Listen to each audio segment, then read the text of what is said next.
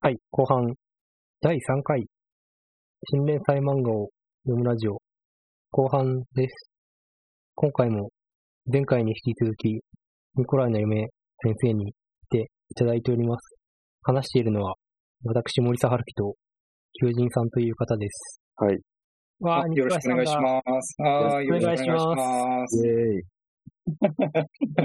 続きからやってるってだけなんですけどね。分割してあげるのか、それともね、2連弾であげるのかみたいなね。 な、何かな。まあで、分かれてる方が聞きやすいもんな、確かに。うん。 3時間、3時間とか4時間まるっとよりも。うん、3時間は、かなりやばいっすよ。うん、まあ、ちゃちゃんと切り分けて、ちゃんとね。そうですね。ここからの連載がど、で、どれぐらい時間を、なんか使うかっていうのがまた、あれですけど、ね。ああ、まあ。うん。まあでも、1時間半とか2時間とかになる感じしますよ、ね。まあ、1時間とか1時間半の番組だったら、まあ、まあ、まあ、YouTube とかでもね、イベントは1時間基本みたいなね。なるほど、ね。まあ、はい、まあ、いっかな、みたいな。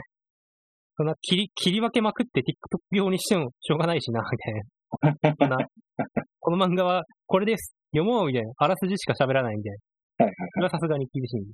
うんうんうん、でも、サクサクと、なんか、定期コーナーの今月、または先月あたりの新連載漫画について増えていく感じとなります。はい。はい。はい。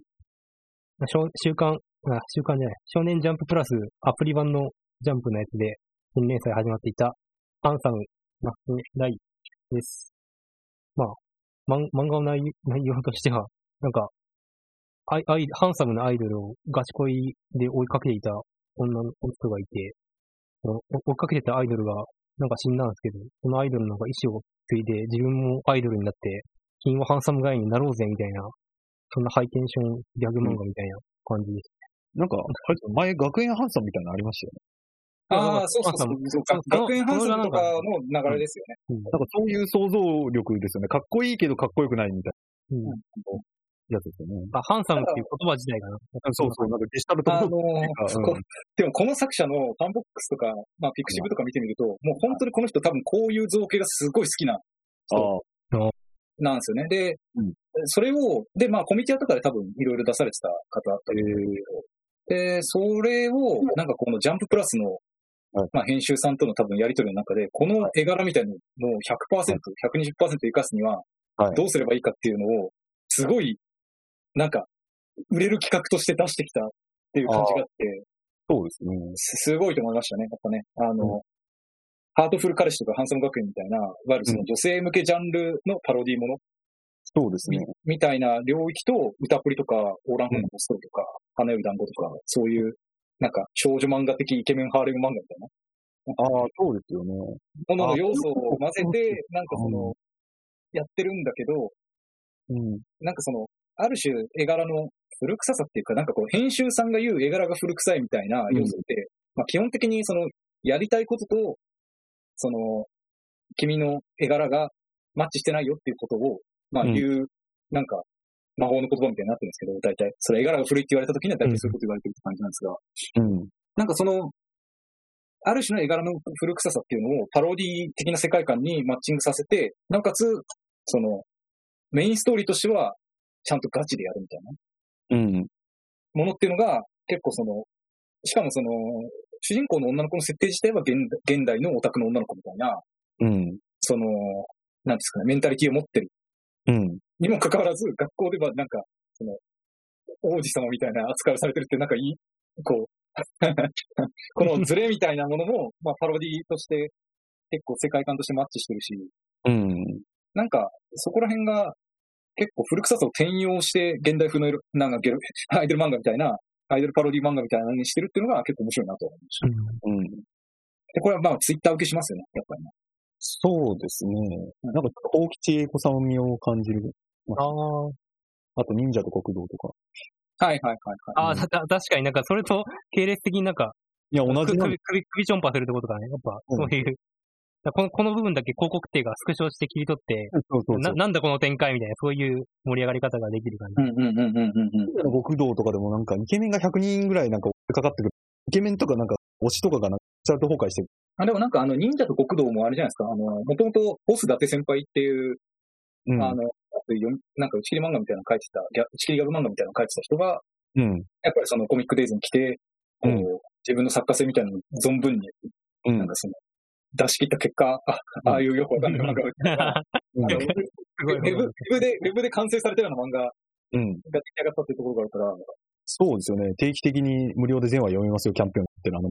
うん。やっぱりそれと、確かにその、なんですかね、狙ってる読者層が似てるような気はしますね。うん。うんうんうんやっぱりこういう、ある種のパロ、わかりやすいパロディに、なんかその、ちゃんと熱い要素みたいなの、熱いっていうか、こう、なんていうのかな、高ぶる要素みたいなのを用意してるものを、あの、うんなんていうか、ゲテモノ食いじゃない形で楽しむみたいなうんうん。やり方を結構狙ってる感じはうん、してますね。うん。だからその、例えば首チョンパ、あれもなんかバトルロイヤルっぽくてすごい良かったんですけどあのあれもなんかその、尊すぎて言葉にならない、あーみたいな表現とかってあるじゃないですかいろんな。 うああわぁ、れ、そうそう、ああれと、あれと同じような、その、演出でやってるから、なんかその、そこに、なんていうかな、なんか人間の死の重さみたいなのが全くこう、伴ってないっていうか、尊いみたいなものとほとんど反応が一緒だっていうのが結構面白いですよねうん。なんかそういうふうに同列に扱ってるから、結構コミカルに見えて、話をどんどんどんどん進める、前に進められるっていう。うんうんその、そのスピード感に結構癖になるものがあるって感じはしますよね。僕読んでて、本当にセリフが、なんか、うまいっていうか、めちゃくちゃテンポいいんですよね、なんか。そううですでねすね。ううわ、うわ、3年、三ページ一気に行って、うわ、うわ、なんとかだ、なんとかだ、なんとかだ、みたいな。すごい、なんか、へ変な自意識のモノローグコマとかそういうのがなくて、ひたすら話を前に進めるためにバンバンリアクションさせて、アクションさせていってみたいな。あ、それ本当にそうだと思いますね。そううん。やっぱあの、アクション、あだから、あるアクションに対してリアクションがそのコマ内に行われてるから、すっごいテンポ早いんですよ、こ これ。れ、あすげえ早いんですね、 これ。なんかあの、あのオタクのおっさんのところから、ハンサムガイズの、なんか男が出てくるシーンがあるじゃないですか。その過去に電撃引退したハンサムガイズの西林龍吾くんが出てくる時があるんですけど、うん。あそこもなんか、俺もかつてはハンサムガイだったが、今はハンサムを捨てた、今はかっこいいですよとかっていう、 ああ、いいっアすクねシ。ョンとリアクションが一瞬で行われるみたいうな。ハんンサムあれは地獄で教えてやろう芸能界のハンサムガイズの闇を、えーとかっていううんここのなんかこう、1コマでもうアクションとリアクションだけが行われてるう、んこのテンポ感が結構、あのー漫画としてのスピードをねうん、なんか早めて、もう40ページとかで、なんか、んもう爆速でね、ややばいですよ進ね。んでいくっていうのが、これ、やっぱ、あの、すごいと思いますね。うん。面白いし、やっぱり、一コマ一コマ。ああ。で、やっぱそういうギャグとか、その、もう、一呼吸でこう全部説明してしまうみたいな、その、うん。一つの、なんかその吹き出しの中に大量の文字があって、それをなんかこう、超高速早口で言ってるみたいな、うん。そういうテンポ感を、やっぱりその、説明してしまえる、だからうん受け入れてしまえるような、やっぱ世界観の構築みたいなのが、うん。やっぱ序盤で、その例えばその、なんか羽が生えて、なんかよくわかんない、すげえかっこ悪い、12秒歳、 僕のデビュー曲、 思春期をキルした少年の翼みたいな、ああいうところで、なんかこの、この世界のおかしさみたいなのを結構表現してるるから、もう首が吹っ飛んでも、その、その後に、 なんかね、オタク、オタクの中から、なんか桃太郎みたいにイケメンが出てきても、全然許せるみたいな、やっぱ、ところありますよね。うん。そこが結構、スピーディーでいいなと思いました。うん。どうでしょうかいや、僕はすごいなんかね、やっぱこれは参考作品としてめっちゃ、これは参考になるな、みたいな気持ちになりましたね。はいはいはい、はい。こ のやっぱ、プロットとかネームとか書くときに、なんか、こう、やっぱスピ、よ読む、でか書いてる側とかは結構、その設定側とかキャラ側とか、その全体、なんか、一個一個突き詰めていった上でややるような感じはしますが、だから読んでる側としてはパラパラめくるから、もう、うわうわーって言ったら、うわーって言って、それ全部、なんか10コマぐらい続けていっても、言うて読む側としては、なんか反反応のリアクションとしてバンバン読めるから、なんか、やっぱ読読む側のスピードを考えて、そのセリフの選び方とか、画面の大きさとか決めていった方が、まあテンポも良くなるし、その話も前に進めやすいんだなっていうのが、うんめちゃくちゃ、 なんか、うんめちゃくちゃすごすごくて、うん。すすごいなって思いましたね。うんうんうんうんうん。やっぱ達者ですよね、なんか。なんかでもこの芸風がだって極まってるな、なんか。うん。うん。藤井さんはどうでしょうかそうですね。いや、なんか主人公がその、なんかレインボーアップルドラゴンのところに行くまでって結構葛藤があるっていうか、なんか、いきなり愛する人が死んじゃった時があるかとか、なんかいろんな葛藤が、なんだろう、何があろうと行くっきゃないんで、考えてか、これも本当にすごくて、うんあの、死んだ後、うわーって言った後、うん。んって言って、これって電話番号から試しにかけてみよう。プルルルって、これですごいスピード感で いや、すごい力技ですよね。いや、なんか結構、なんか場面転換において結構ページ数いるところの中にページ目でスパンスパンといきますよね、ここ ね。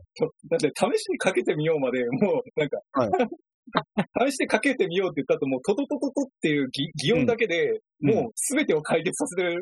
で、その次のページには、もうなんか、 待ち合わせましょう。一言でブチって切れて、何、そこに来いってことって言って、もう次のページが来てるわけじゃないあれ、入るのはよくわからなかったけどで行くのもすごいし。そうそうそうそう。なんだろうと行くっきゃないがなんでなのかよくわからないし。いや本当にこのスピード感は、やっぱあの、でそのスピード感をなんか許容できる世界観を作れてしまえたことがすごいみたいな。ああ。だからここまでで種に作ってる気がしますよね。そうそうそうそう。いや、でもこれって電話番号から試しにかけてみようのこのスピード感すごいですね。いや、そうは本ない。当に、本当にそうですよねいっぱいかけないよなって思いますもん。画面の作りとかペンタッチ自体もやっぱこれめちゃくちゃペン入れ早そうな感じがししますねあーなんか背景自体も 3D そのまま LT 変換して、うん買ってキャラペンをバンバンバンバンバン入れていくみたいな、そんな作り方してるんで、だかうんら、こセリフの、うん、絵が濃いから、なんか背景が 3D でも全然気づかないっていうか、そうですよね。うここっちが濃いから、なんかそっちに目がいかないから。そうそう。やっぱそこら辺の、なんていうかな、まあキャラが強ければまあ背景どうとでもなるみたいな、結構そういう、作画面においてもすごい力技を感じますよね、やっぱりうん。あれそれ関係ないですけど、そのなんかジャニーズがどうたらこうたらみたいな話って、いつぐらいの話題になったんでしたっけなんか BBC で放あ送してあ、でもまあこれよりももう前じゃないですかね、多分ね。ああ、そうか。ああ、でもまあ、あ、どうだろう。あ、うん。まあでもやっぱりそこら辺、まあ明らかにこれジャニーズとかのパロディでもあるし、あそうまあ、ジャニーズっていうか、なんか二次元系のアイドルっぽいですけどね。ジャニーああ、ズ。はははまあまあ、なんか、うん。なんていうの あああ、愛 だ。いやだからハンサムっていう言葉がさ、もうもはやさ、 めちゃくちゃ古いうん言葉じゃないですか。それをなんかこう、うん召喚して、こう、お推しみたいな文化と合体させてるってのは結構面白いなってそう思です。うんですよね。で、そっから、じゃあ何やるかっつったら、学園もの始めるわけじゃないですか。うん。やっぱここら辺もなんか、いや、ここでなんかすごいね、男だらけの学園、イケメンだらけの学園に女の子一人っていう話が始まるとは思えない導入です。 そうそうそう。いや、なんか普通はわかるけど、そそのんなそんなことしないだろ、普通みたいその話してるのが雀荘ってのもいいよな、なんかな。な。ちゃんと 3D 荒いのいいですよね、これね。っていうか、なんか今思い、気づいたんですけど、なんか事務所のドンとかなん です。完全 に、そうそう完そうそう。全に、完全にヤクザ事務所なんだよ。いや、でもしかもデスゲーム要素もあるし、いいですよね。なんかそういう、なんか、大体首につけますもんね、こういうのね。そうそうそうそうハンサムチョーカーつけてデスゲームやりますもんね。で、このハンサムチョーカーつけて、やっぱりその、アンニュイでセクシーな症状が売りになってるっていうのが結構、こう、あの、いいと思ってて。いやでもハンハンサムガイズのアイドルたちはみんなあアンニュイでセクシーな表情が売りだけどっていうんで、命が危ないからアンニュイだったってことっていう理解になってるのが、そのこう、なんか、あの、ちゃんとハンサムチョーカーを、うん。なんですかね、こう、キャラクターの設定に活かしてるようなところがある。あ あ、あれですよね。単純単純なギミックじゃないっていうのが面白いですよね。なんかゼロ戦部隊のパイロットがモテたみたいな話ですよね。こう死死を背負って悲壮感があって、ちょっと女の子ドキドキみたいな。まあね、そんな重い話じゃないと思うけど。いや、でも彼らもなんかね、命を落として、ね、頑張ってるわけですよね。すごい。日本のために。なんか、こう、これはネット系すごいすると思いますね。その、やっぱオタク語りを誘導するっていうか、このキャラクターを、やっぱあえて押すみたいな、うん。あの、行動も結構できる。つまり、なんていうかな。あの、このキャラクターがかっこいいセリフを言えば言うほど、うん。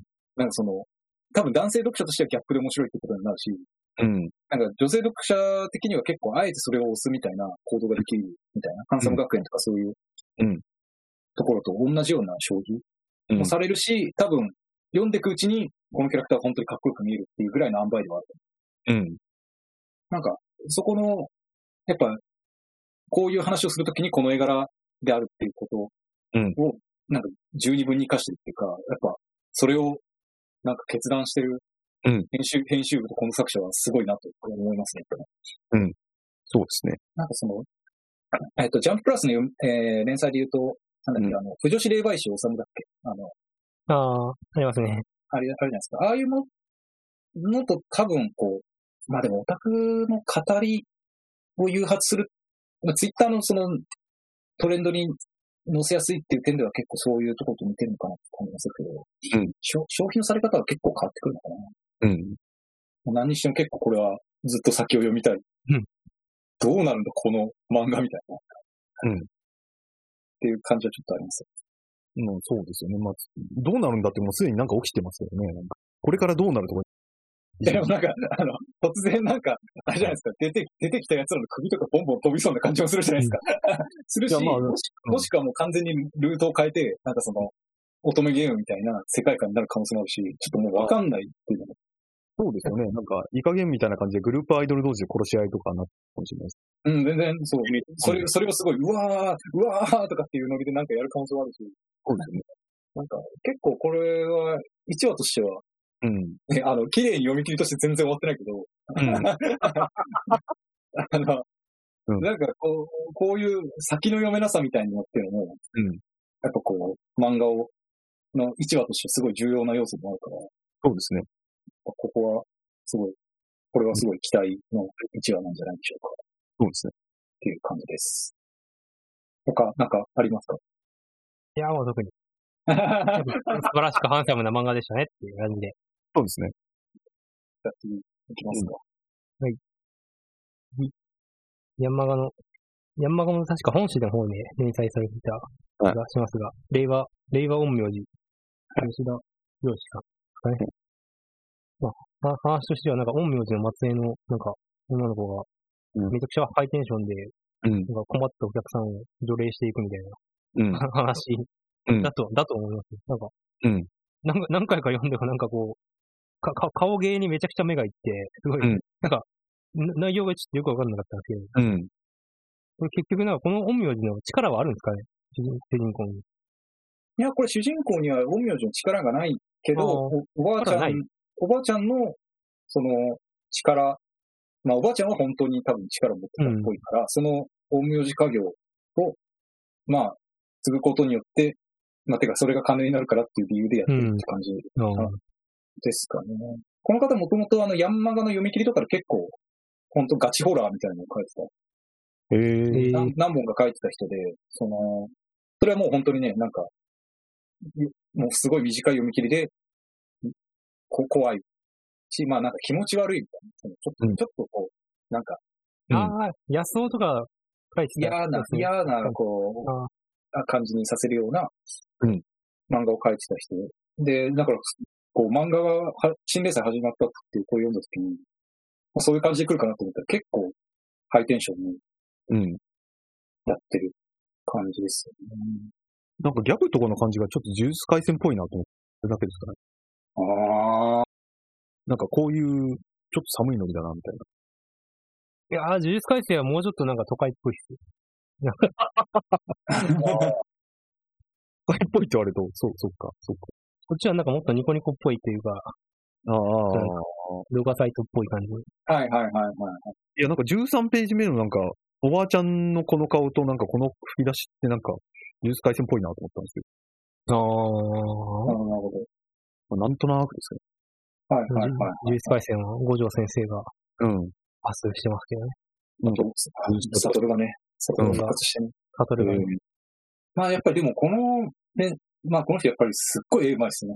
めちゃくちゃうまいね、これ。めちゃくちゃうまい。本当にで、やっぱり自分が最初もう適当にパラーって読んで、その流し読みしてた時に、やっぱりその40、まあ、善人ぶってんじゃねえよ、ぎ詐欺師がとか、この辺あたりうん。の、やっぱりこう印象がすごい強く残るじゃないですか。まあ絵絵的にもやっぱりもう、はいあえてこういう、こう、勢いのあるう作ん品にしたりとか、そういうこう、絵の使い分けみたいなのがすごいできてうん。るし、やっぱりそこから一旦読み直してみると、あ、なるほど、こういうことやりたかったのかなとかっていうか、その、うん。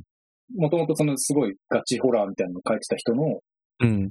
その、まあ、本領みたいなのを、うん一気に後半部分で、うんガーッとは発生させるみたいな、うんことをやって、まあ、最後、なんかその、ちょっとや闇深みたいな感じの、うん。本当の闇みたいなのにちょっと触れてるような感じがするみたいなところで忘れる。うん。うん、なのでやっぱり、まあ、えこの40、何ページだ ?41 ページあたりのところでこう、まあ、持っていけてるっていう風にするか、やっぱり前半のね、このノリが、 前半のこのなんかど、うか、が結構境目かなっていう感じしますね。やっぱりちょっとテンション高すぎる感じもありまうすんしちょっと、うん。このこの主人公に対してなんかこう、ななんだこいつはっていう気持ちがちょっとねうん、最う最ん初のうんうんうんだよよくよく見てみたら、なんかこの、ももともとの生い立ちとか、その表情の付け方がかなりなんか、ハード、ハードめな感じで、うん。いい感じなんですけど、なんか、ハイテンション不女子みたいな感じになんか、いきなり、うんそうそうそう出てこられたら、 な、な、なんですかねみたいな感じに。え、だから男側も女側も同じような感じなんで、やっぱ、そこが多分こう、なんかノリとしてついていきにくいっていうのはある気がしますね。いやー、そうですね。ハンサムマストダイもね、テンション高かったですけど、あれは意外と成立してましたね。ああ、そうそう、あれはだから、うんあれは、いや、あれは、だからそれで成立してるけど、なんかこっちは一応なんか事件を解決いけないっていうか、なんかそういう制約があるから、なんか、せめて片方は冷静でいってほしいみたそう、やっぱこ、まあこ、ここの場合だと多分なんか人が一人死ぬとすごいなんか大事件になりそうだけど、あっちはなんかすぐに首とか飛ぶじゃないですか。やっ ぱそこに差がありますよね。うわーとかで済むから、首とか一応いな。まあそうですよね。あれだって主人公もなんかね、イケメンの呪いでなんか、なんか推しという名の感情によって揺り動かされて言えなくもなまあ、でもそれとかだと、あのあれじゃないですか、あの、不女子霊媒師おっさんとかに近くに、その、あああの、不女子の霊が取り付いてるみたいな話とかに。いや、成仏してほしいな。 なので、まあ、だからその本当に、まあこれを多分本格的にやろうとやろうとするなら、うんあの、霊能力とか、うん陰陽師とか霊媒って、うん。なんかその、どういう、この世界においてどういうものなのか、つまり本当に霊能力なのか、あるいはその、なんかまあトリックみたいな話っていうか、こうう、んトリックって、うんまあ、あの、霊能者は基本的にいなくて全部、あの、詐欺師で、うん手品師なんだっていうことなんだけど、本当の本当にはいるかもしれないっていうことをずっと残し続けるわけじゃないですか。そうですね。ああいうような話の作り方に、うん。まあ、していく、つまりおばあちゃんの正体って一体何なんだろうみたいなうん方向にやって、で、主人公のその女の子にもその能力が実はあるんだけどっていうふうにするのか、うんもしくは本当になくて、なんかその確かにおばあちゃんだけ本物ってすると完全にトリックっぽいですよね、このそうそうそうそう。幸せも。確かに。なんか、別なトリック。うん。そういうふうに、まあ、つまりこの、この世界の本当の闇みたいなものをうん。に、なんか主人公が、まあこれ触れないといけなくなるわけですよね、もうこのふ振りとして。うん。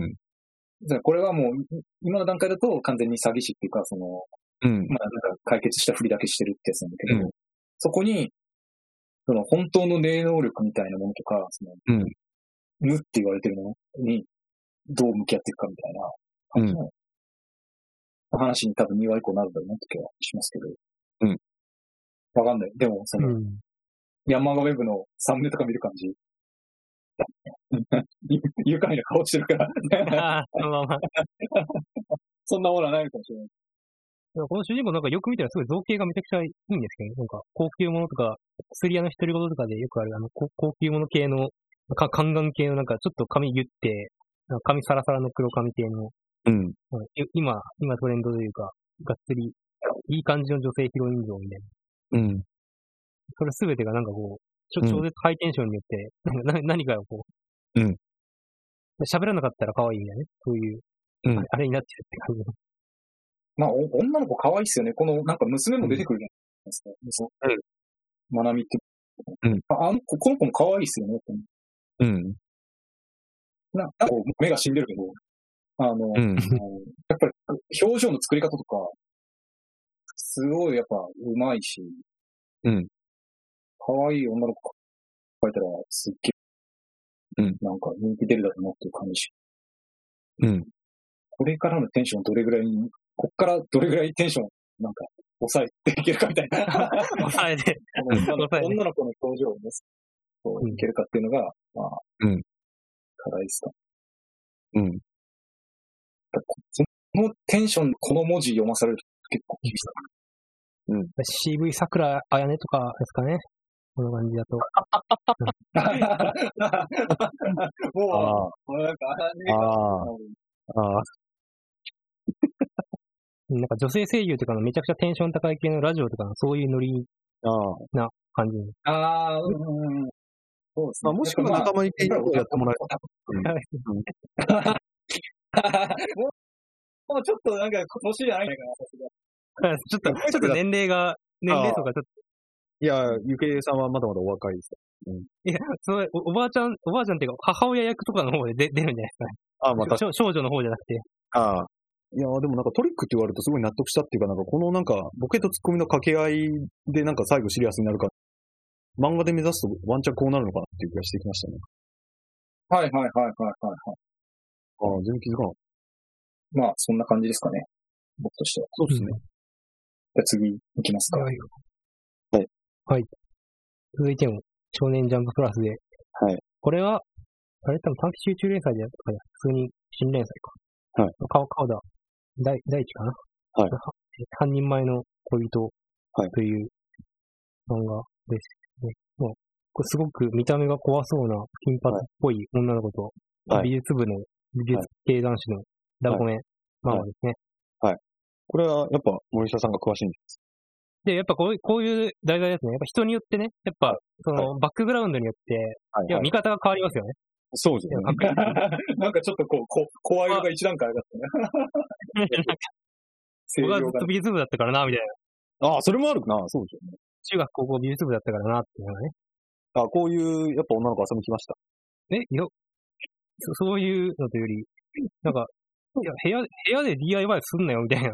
ああ、ああ、教室とか行けば、みたいな気持ちにして。はいただ作業着着てもらうとか、はい。じゃあもうちょっとこのテーマだったら、もっと萌えポイント作れるよな、みたいな。はい。果たしてこの作者は美術部なのだろうか、みたいな、ちょっとそういう、はい。そういう疑いがちょっと、はい。僕はね、はい。ここの話に対して思いましたね。はいはいだから果たしてこの作者は美美術部とか美術に関して、はいどのぐらいの、なんかスタンスなんだろうな、みたいな。ああそういう、なんか、その、話そのものよりもね、やっぱ、その美術系テーマを扱うっていうことは、い今の時代においてね、やっぱ、いろいろなものを含んでいるので、ええブルーピリオドとか藤本達樹以降ね、うん、うん、うん、うん。漫画家界隈における、あの、美大卒業者の割合、なんか、存在感みたいなやつですかね。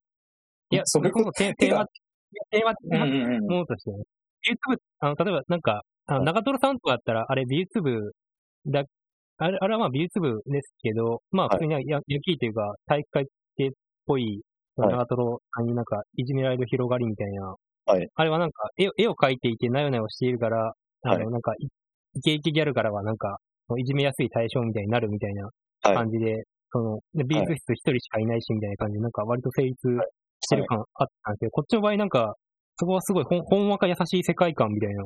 はい。美術部の子も、なんか見た目かわ怖そうな子もみんな、はいみんななんか仲良く尊重し合える世界観だよみたいな。はいはいはい。い、や、美術ってそういうもんじゃねえだろうみたいな。そういうなんかこ う、うん、みたいな。ええなるほどね。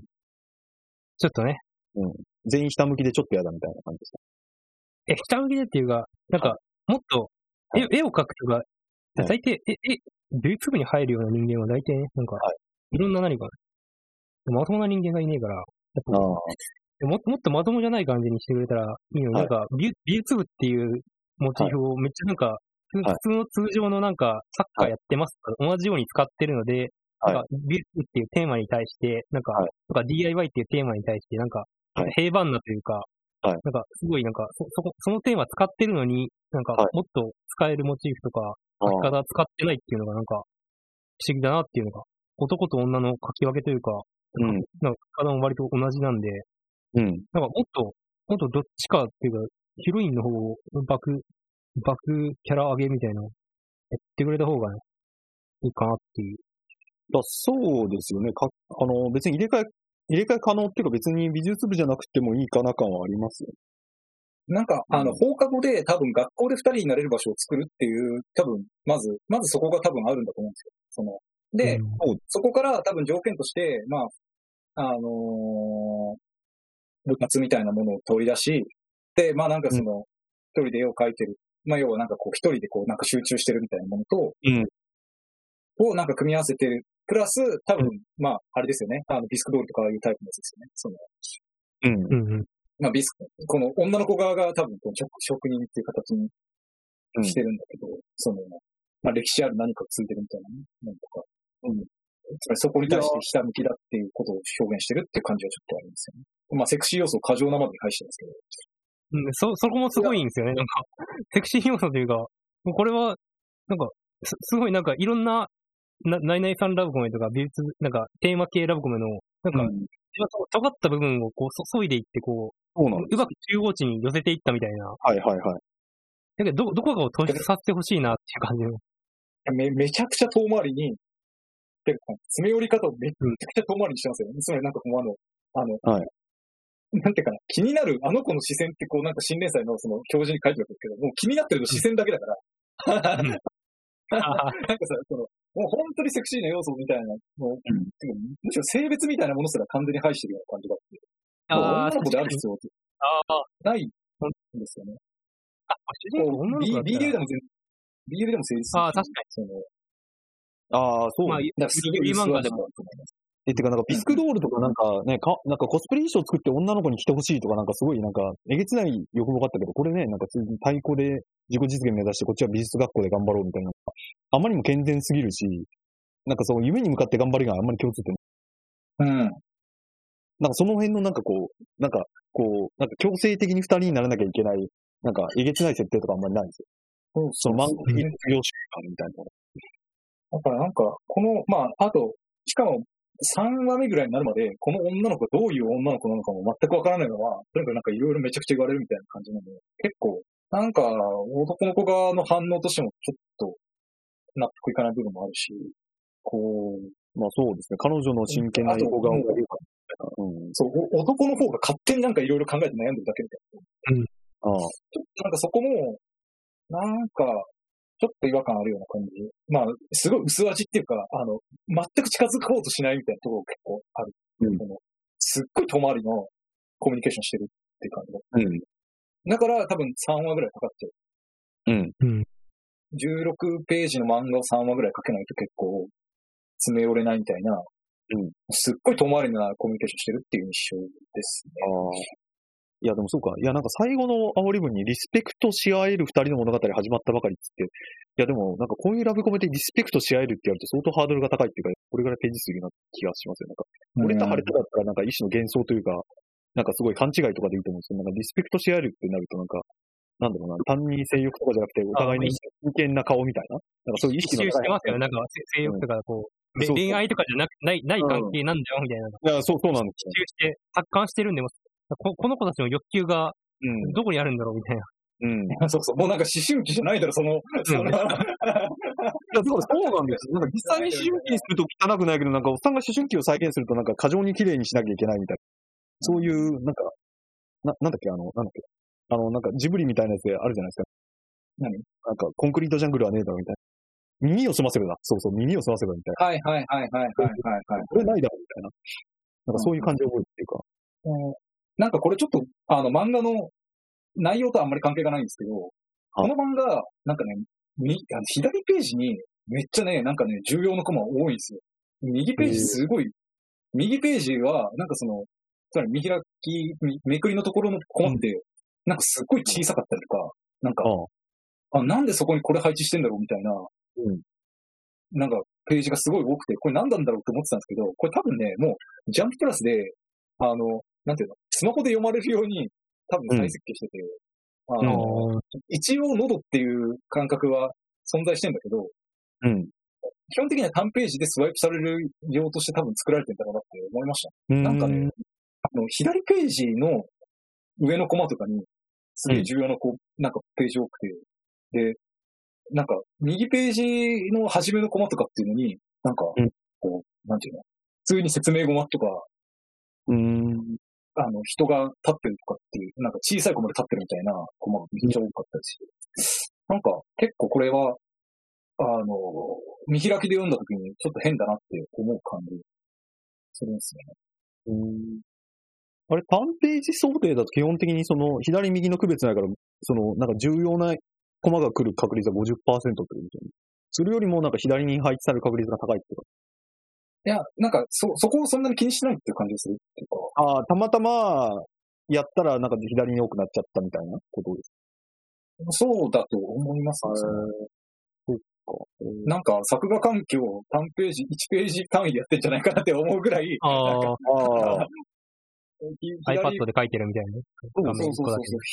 そう、なんか、ここに、そん、そんな大事な駒を組んだみたいな。結構そういう、なんかあれが多かったですね。まあ、1話とかでも結構そうですけど、あの、例えば1話の何ページだ ?12、13とか、違う、その前だ。えっ、と、11、12ぐらいかな。あの、男の子が、あー、なんか、いや、でも本当にすごいよみたいなところから始まって、うんで、男の子が描いてる絵を見て、女の子が、そのうんびっくりしてるみたいな。うんこれ、ここれなんかその、だからなんでっていうところを前のページ持ってきた方が良くないみたいなことをちょっと思うんですよねその。うん。女の子が絵を覗いたら、そこにまあめくって、男の子の絵が置いてあって、で、女の子がびっくりしてるっていうページの方が、すごい綺麗に見えるような感じするんだけど、あーこれ見開きで見るとなんかすごい、だだからなんで見て、見て驚いてるシーンが同じ見開きにあるってなんかすごい、うんいいいよくわかんない見開きの空間になってます。そうそうそううん。で、書いてみると意外に好きな部分が隠れてることに気づいたりって、まためくったら、すごい遠い。いな なんかこれ、多いな。多何も言ってないいうんなんかこれちょっと違和感あるんですよね。うん、うん、うん、うん。確かに。で、その次の、なんか、勝手に見るな変態やろうって言った後に、うんその次のめくりのコマがピシャなんですよ。えーピシャは前あ の、れピシャはね、なんかね、前の、もう、もう、その前のページで終わらせた方がいいんじゃないかなって思うような感じ。うん。なんか、ちょっとこう、めくりっていう意識が、うん。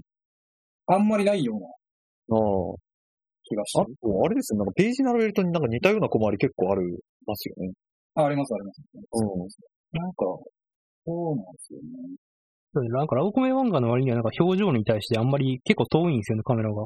ああ、そうそうそうあカメラの。カメラの距離感もちょっとなんか遠いし、まあ遠遠いかめちゃくちゃ近いかみたいな、ちょっと距離感が少しなんか変わってる感じはしますね。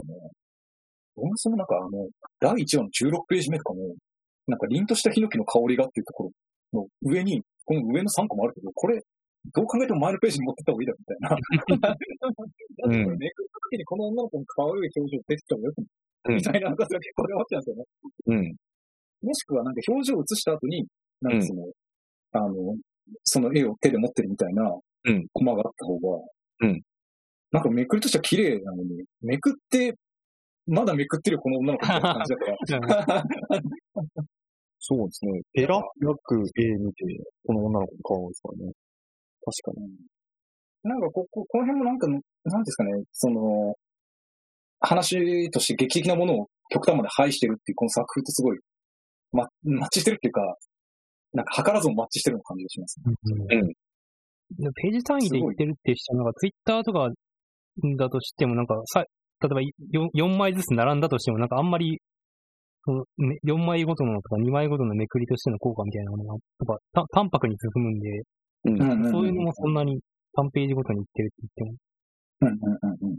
そうですね。なんかその辺のケレン味があんまり。も、で僕やばとかだったら、なんか第1話で、やっぱ、なんか山田、山田からポテチをなんか渡されて、うわ、なんか女の子だ、みたいな感じの、そういう価値の取り方ですけど、こっちの場合なんか、なんか DIY してくれたみたいな、 うん。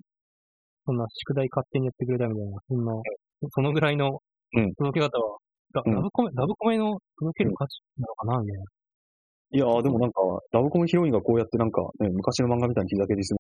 久々、久々に見たな。あ あ、うんひだげリング。興味ないな、みたいな。暴力系ヒロインみたいな。こういうアクションするんだ、このヤンキーの子。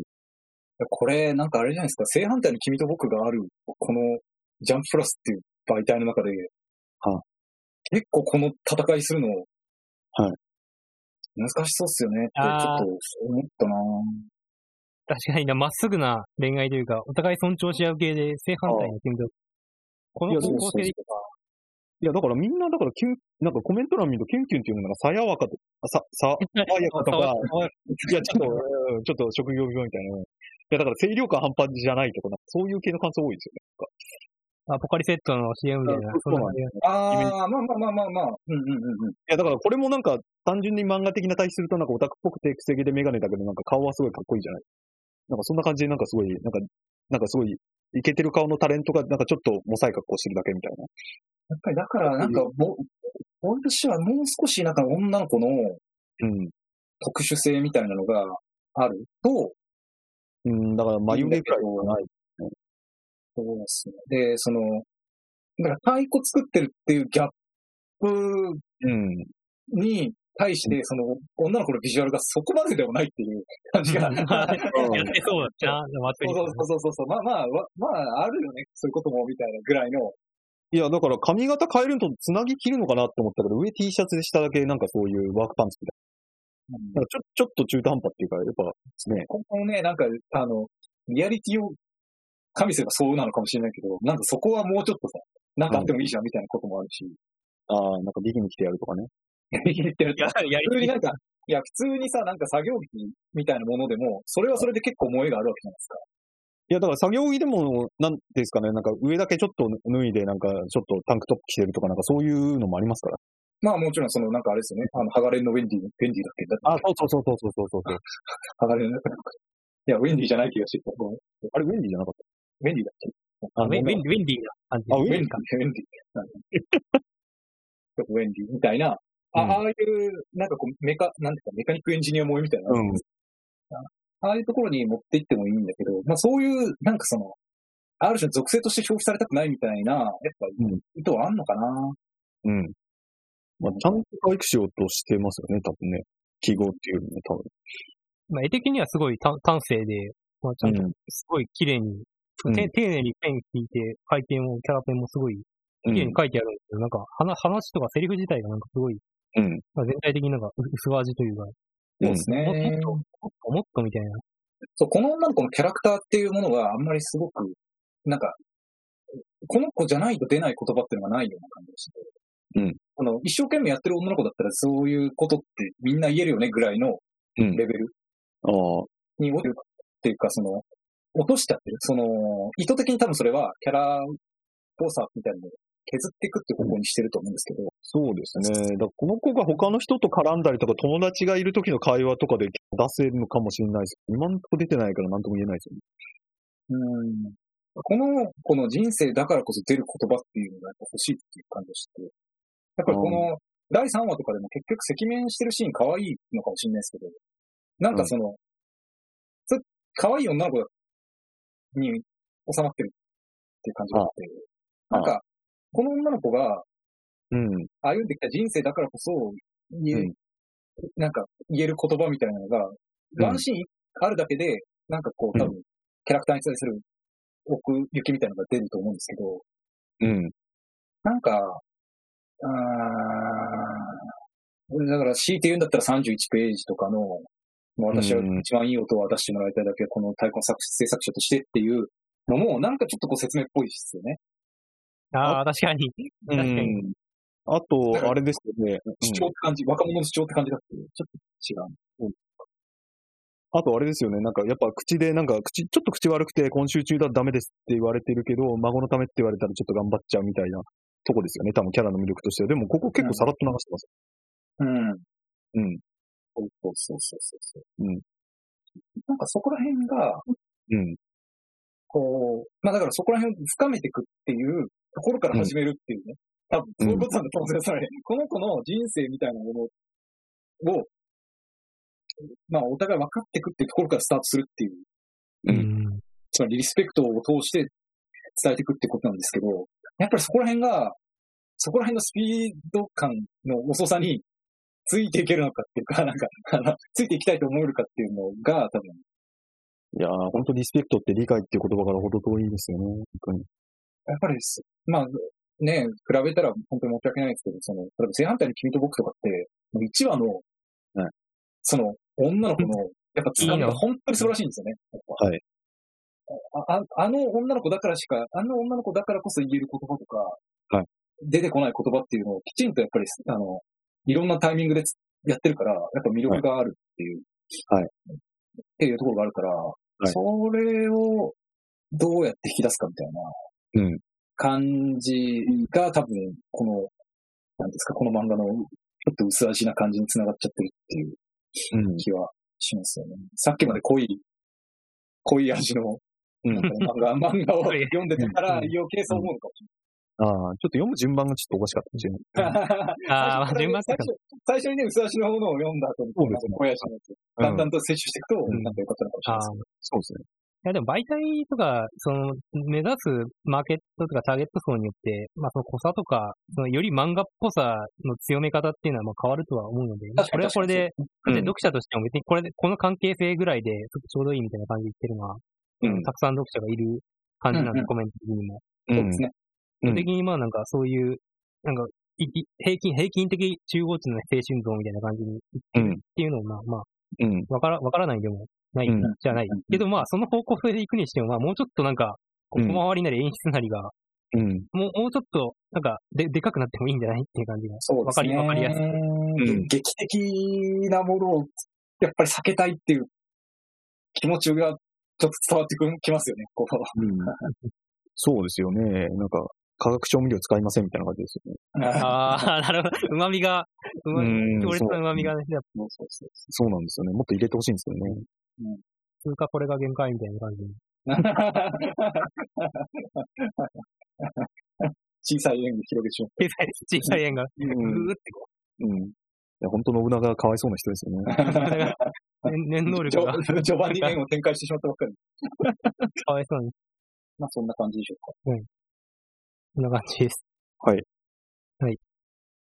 では、次の漫画は、これはサンデー、まあ、ウェブリー、ウェブリーだけなのかなはいまあ、なんか、えっと、名店レストランという、鈴之助さんの、はい作品です。まはいあなんか、財閥の御曹司で金に物を言わせて、なんかいろんなことをやってた人が、まあ、自己死をして、はいまあ、最後の、なんか、えれ霊に対して最後の晩餐を提供して、なんか、成仏させるみたいな、あの世のレストランで働くという話です。はいはい。や、もうこれはもうなんか、言及ポイントとしてもヒロインの造形が、うんこれはもう、これはもう100点でしょ、 みたいな。これうはん、これはすごいなって。え、 これありなんですかいや、漫画だから OK。でああ。もアニメとかになったらこれちょっと、すそうごいな、みたいな感いじや、にそなるうですね、これ。どうすんだろうみたいな。こね。のヒロインは本当素晴らしいですよね。このヒロインの造形すごいと思います。すごいなあーと思って、この、これはすごいっすよ、本当に。うんなるほど。バイオハザード4に、なんか最初の村の村長が、なんか脊椎だけの、脊椎を伸ばした姿になって、主人公レオンになんか襲いかかるみたいなのがあるんですけど、うん。まあ、せ石柱が見えてるのやっぱいいですよね。弱点が見えてるんで。まあ、これやっぱね、俺、まあ、結構、なんか、not for me っていう言葉が すごい、あのーい俺の中で一番最初に出てきた言葉で、多分これ、あのーし読者層としては結構若い女の子、あのうんなんだっけ、えっと、あの、鬼、なんだっけ、あの、レイファンタジーかどっかでやってたやつ、あの、花子くんだっけああ、地獄少女じゃない、なんか、地獄少年だっけなんか少花年子、花、花子くんか。みたいなやつ。あああれスとクエニかと、そうそうそう、スクエニ、スクエニの系列のなんかそのキャラっぽいっていうあか、あ、まあ確かにそうですね。ガンガン系というか。そうそう、第五人格とか好きそうみたいなね。ああ。なんか、そういうキャラクターのなんかそのやりとうりん。うんとかも含めて、やっぱり、まうあん主人公の設定とかも含めてそういう感じだなっていう気がしてて。なのでなんかこう、もうヒロインの造形はすごい可愛いんだけど、 ただヒロインの可愛さだけでどうにもならないどうでもよさがだ から、 わかりますね。なんかこれ、ちょっと、ここでなんか行われても、まどうでもいいかなみたいな感じにちょっと思えちゃうみたいなところだったですね。いや、なんか俺すごい気になったのが、なんか12ページ目ではね初めて骨見ちゃんが出てきたとき、なんかここ、ちょっと大駒でひ、なんか3コマぐらいで、なんか主人公のとか入る。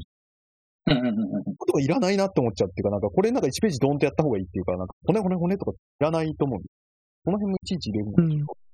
なんか丁寧な。そうそうな、そうそうそう、なんかこう、あの、やっぱりリアクションみたいなものとかをうんこういう風にさせちゃうっていうところうに結構、なんつうかな、その、うんあの、なんか、そこ突っ込ましていいのになって思うけど、なんか、そうそそうそこをう書く感じが、なんかちょっと文化が違うっていうか。じ児童文学館っていうか、なんつうあーそうのかな、そうですね。なんか、そこら辺のなんか領域に、なんかえ絵本の次みたいな感じっていうか、こう、そうですね。いや、あの、なんだっけ、15ページ目のお前ここで働けから、なんか、それ制服ね、人の方の魂珍しいのみたいな、ここの3個も連続で繋がってて、これこんなにいらないのになって思っちゃう。うんうんうんうんうんうんうんなんか小さいコマのなんかすごい丁寧なボケツッコミが多いんですそうですね。よ。うん。まあでも主人公の語尾とか結構、あ、主人公じゃない、ヒロインの語尾とか結構、まあ面白いっちゃ面白いですけどね、変身した時の口調はなんかよくある漫画だなって感じで、ちょっと。まあだからこう、コインの裏表だけって感じですよね。そう。あの、いや、えーまあ裏表っていうか、いやなんか普通に、なんかね、ドラゴンボールのランチさんじゃないけど、まあ凶暴になるってだけうんうんうん。あんまり、そのなんか、なんか、なんかね、普通に語尾がおかしくてなんか抜けてる女の子っていうのからすると、なんかすごい凡庸な感じしちゃうんでうすよね。んうんうんうんうん。あとね、結構これ、まあ漫画全般として、こうなんかテンションが高すぎるせいか知らないですけど、やっぱグワングワンしてるんですよ。なんかこう、あの、テンポがいいっていうよりなんかグワングワンして て。なんかああ。だからそうですね。1秒24コマっていうか、なんかすごいカチャカチャしてるっていうか、なんか、そうそうそうそうう。んめっちゃコマ多いんですよね。やっぱ、ちょっと力、もうちょっと抜いて、うーん、いろん な、なんか最初、なんかのページってなんかすごい、なんかコマとコマの間すごい隙間あるなと思ってたんだけど、なんか、なんかメイドレストランに入ってからすごいなんかギチギチになりますよね。確かにね、あ、本そ当れはだそう。多分設設定がなんか、うん。あ、まあ確かになんか漫画の、なんか時間の流れも変わったのかなっていう気がしない。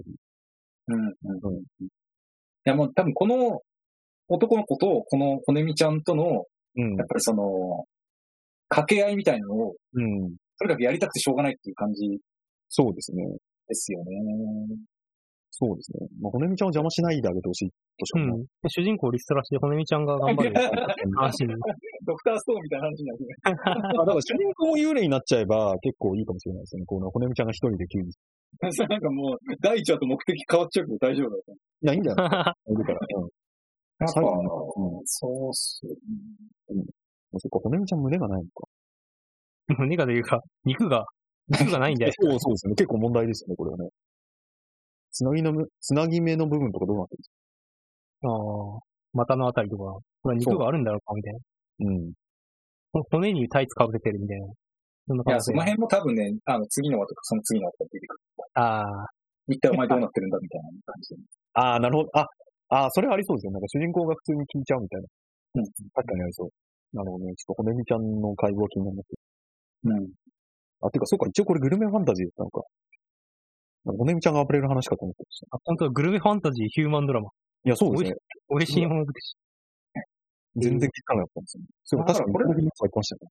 これやっぱりその、あの、まあサン、サンデーウェブリーがどういうその世界なのかわかんないですけど、やっぱこの主人公に感情移入することには完全に諦めさせてるんですよ冒頭5ページぐらい。ああ、そうですね。そう。やっぱりそこの時点で、うん。なんていうかな、こう、あの、感情移入っていう方向じゃない楽しみ方してくださいっていうことは、うんやってる以上、まあ青年向けではないと思うんですよね。なんか、うん。まあもちろん青年向けにもそういうものあるかもしれないけうど、ん。やっぱこの男の子のキャラクターも好きだし、うん。で、この男の子がこの、その骨見ちゃんと、なんかわちゃわちゃやってるのが楽しんでほしいっていう、うん。やっぱ意図で作られてるのは、うん。まあ冒頭の感じから明らかなんで、うん。そこは、うんね楽しめるかどうかっていう感じのやつを俺らが問われてるっていう感じです。うん。そうですね。あれ、なんだっけ、キルコさんの作者の今何やってる人だっけえっとああ、ケロさん。あ、なんだっけ、デビー、デビーザ・コルシオは負けず嫌いみたいな感じで、もう女の子はもうわちゃわちゃしてればいいかなって気がするんですよ。ゴルメに立ちの忘れて。うん。いや、あれもなんかね、キュルコさん打ち切りになったけど、キュルコさんはそのネットユーザーからすごい愛されて、まあ、そういう感じで、骨みちゃんもワンチャン、うねん、跳ねてくれたらいいんじゃないでうんうんうんすか。うんやっぱりその女の子の魅力をどれだけこの主人公が立てられるかっていう感じですね。今だと当て、られるか、そう邪魔しないかみたいな。今ちょっと邪魔してるかなって気がします。うん邪魔しますよね、かなり。ううんん、そうなんなんかたまにセクシー漫画とかでなんかうざいモザイクとかあったりするじゃないですか。なんかすごい、なんかモザイクのところになんかキャラクターの顔が書いてある。そこに主人公の顔があるみたいな。はい。うん。いはいはいはいや、結構無茶苦茶なこと言ったつもりなんですけど。はい。まあまあ、そんな感じです。 まあ、そんな感じですかね。うん。あ、でも結構面白いっていうのがあって、骨見ちゃんより面白いって感想の方結構多いから、意外と、意外とこういうギャグも結構好きなあー理由が読んでるんうだ。んうんうんうん。それは多分、まあ間違いなくいるだろうねって感じします。ああ、なるほど。うんあ、ピーマンのホイル焼き。これ、いいコメントだな。初めてピーマンのホイル焼き作った。全然苦くなくてうまかった。 俺が間違ったのなんかすごいめちゃめちゃいい感想って いうか、そうそういう漫画だったんだって思って。俺この漫画読んでてピーマンの肉詰めの話とか全然考えたこいやー、まあやっぱり我々と見てる、その、うん。いや世界予選が違う。と、俺全然記憶になかった、もうピーマンのこととかさ。いえ。いや、なんかすごい、なんかちょっと漫画ちゃんと読もうと思いましたね。入り込めたら、やっぱり、すごく楽しめる。そうです。そっか、全然気づかなかったな。あ、ドラマになりそうとかの感想もありますなるほどね。ああ、まあ、確かに。お姉ちゃんはどうする料理、料理物だから。ああこれなんか、なんかそ、そういう系統ってあるじゃないですか、あの、あの、な、謎のレストラン系の、はいあのー、映画とか、ドラマとかってあるじゃないですか。なんだっけ食堂かつむりとかさ。なんか、ああなんか食堂でなんかちょっと人間関係の問題とかなんか解決した雰囲気になる感じのやつ。そうそうそうそうそう。あのー、深夜食堂とかも、まあ、そう 深夜、深夜食堂はもっとなんかね、あの、人情に寄せたそう感じだけど、まあまあでも、あの、タッいチや、しだたから、力骨みちゃんを CG でワンチャンなんとかできればいくらでもね、別に男はジャニーズでも、別に尽くしだけのことも。うん。な、骨みちゃんだけが問題ですよまあ 確かにね、骨みちゃんの造形が、ね。やっぱりその、いいっていうところが、この、うん。うん。いあのー、もっと素晴らしい。や、だから、なんか CG で体作って、顔だけ橋本環奈とかそういうことにはいけないじゃん。これやっぱ難しいですね。うん難しいですね。いやー、ちょっと難しいな。なるほどこでみちゃんなんか VTuber っぽい感じがああ、し確かに確かに確かに確かに。うんうんうんうん。確かに確かに。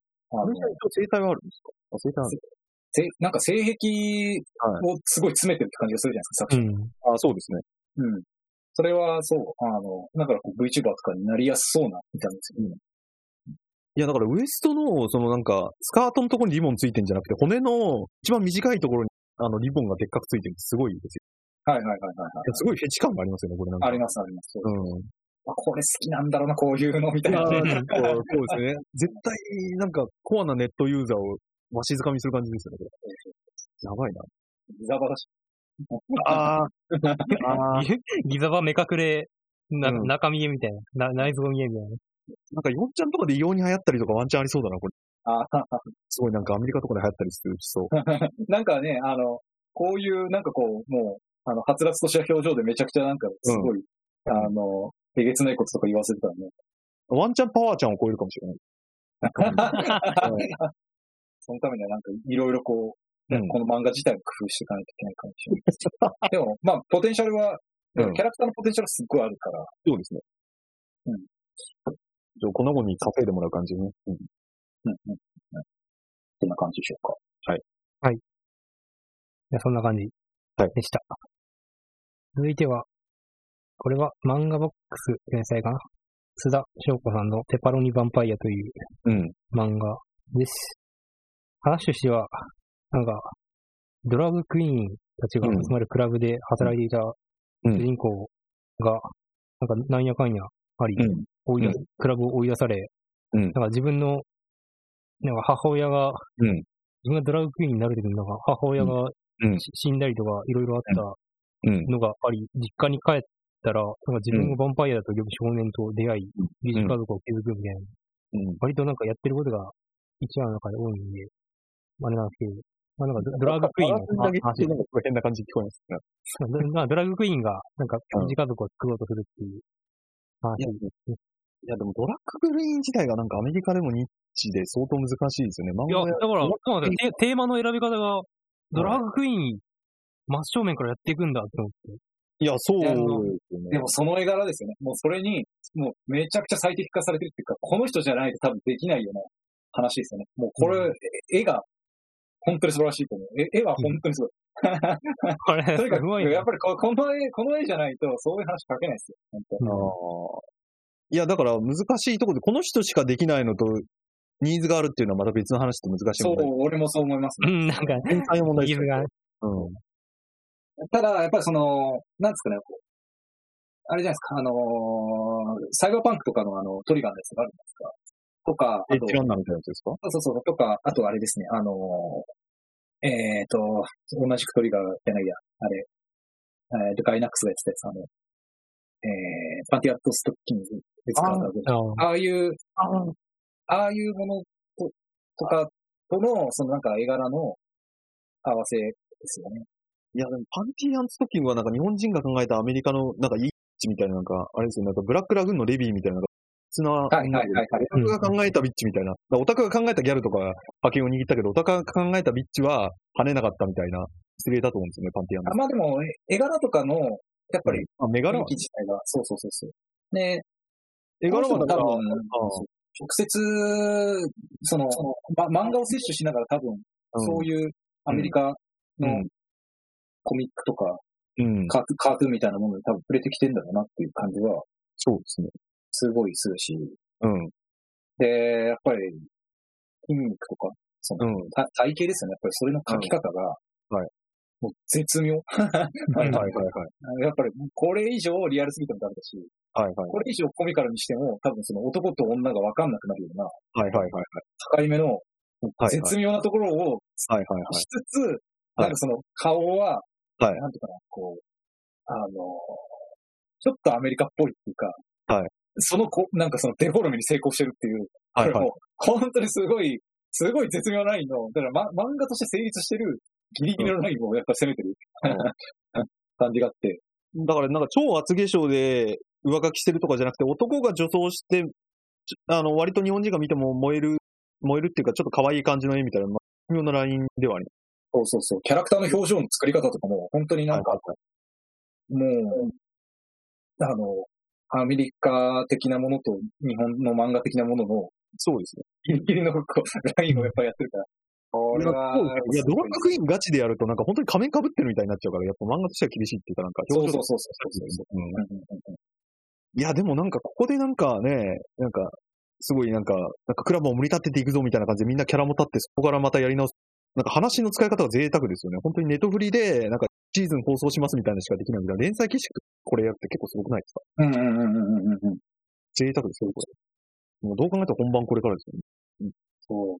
でもね、俺ね、結構冒頭、はいてか前前編が結構なんか、はいあの、やっぱこれ、入れる人、入れない人を分けるなってなんか思うんですよ、この、なんですか、冒頭のポエムあるじゃないですか。ポエム。あーポエムっていうか私の昔の家族の話から始めようってあー、こ言れ。わはれいて、なんかこう、こういうちょっとなんか、なんていうかな、かいかい外国っぽいはいはい。言い回しっていうか、うんはいはいでそっはい。かそっからもう、その、外国の昔話が始まるわけじゃないですか、外国人の。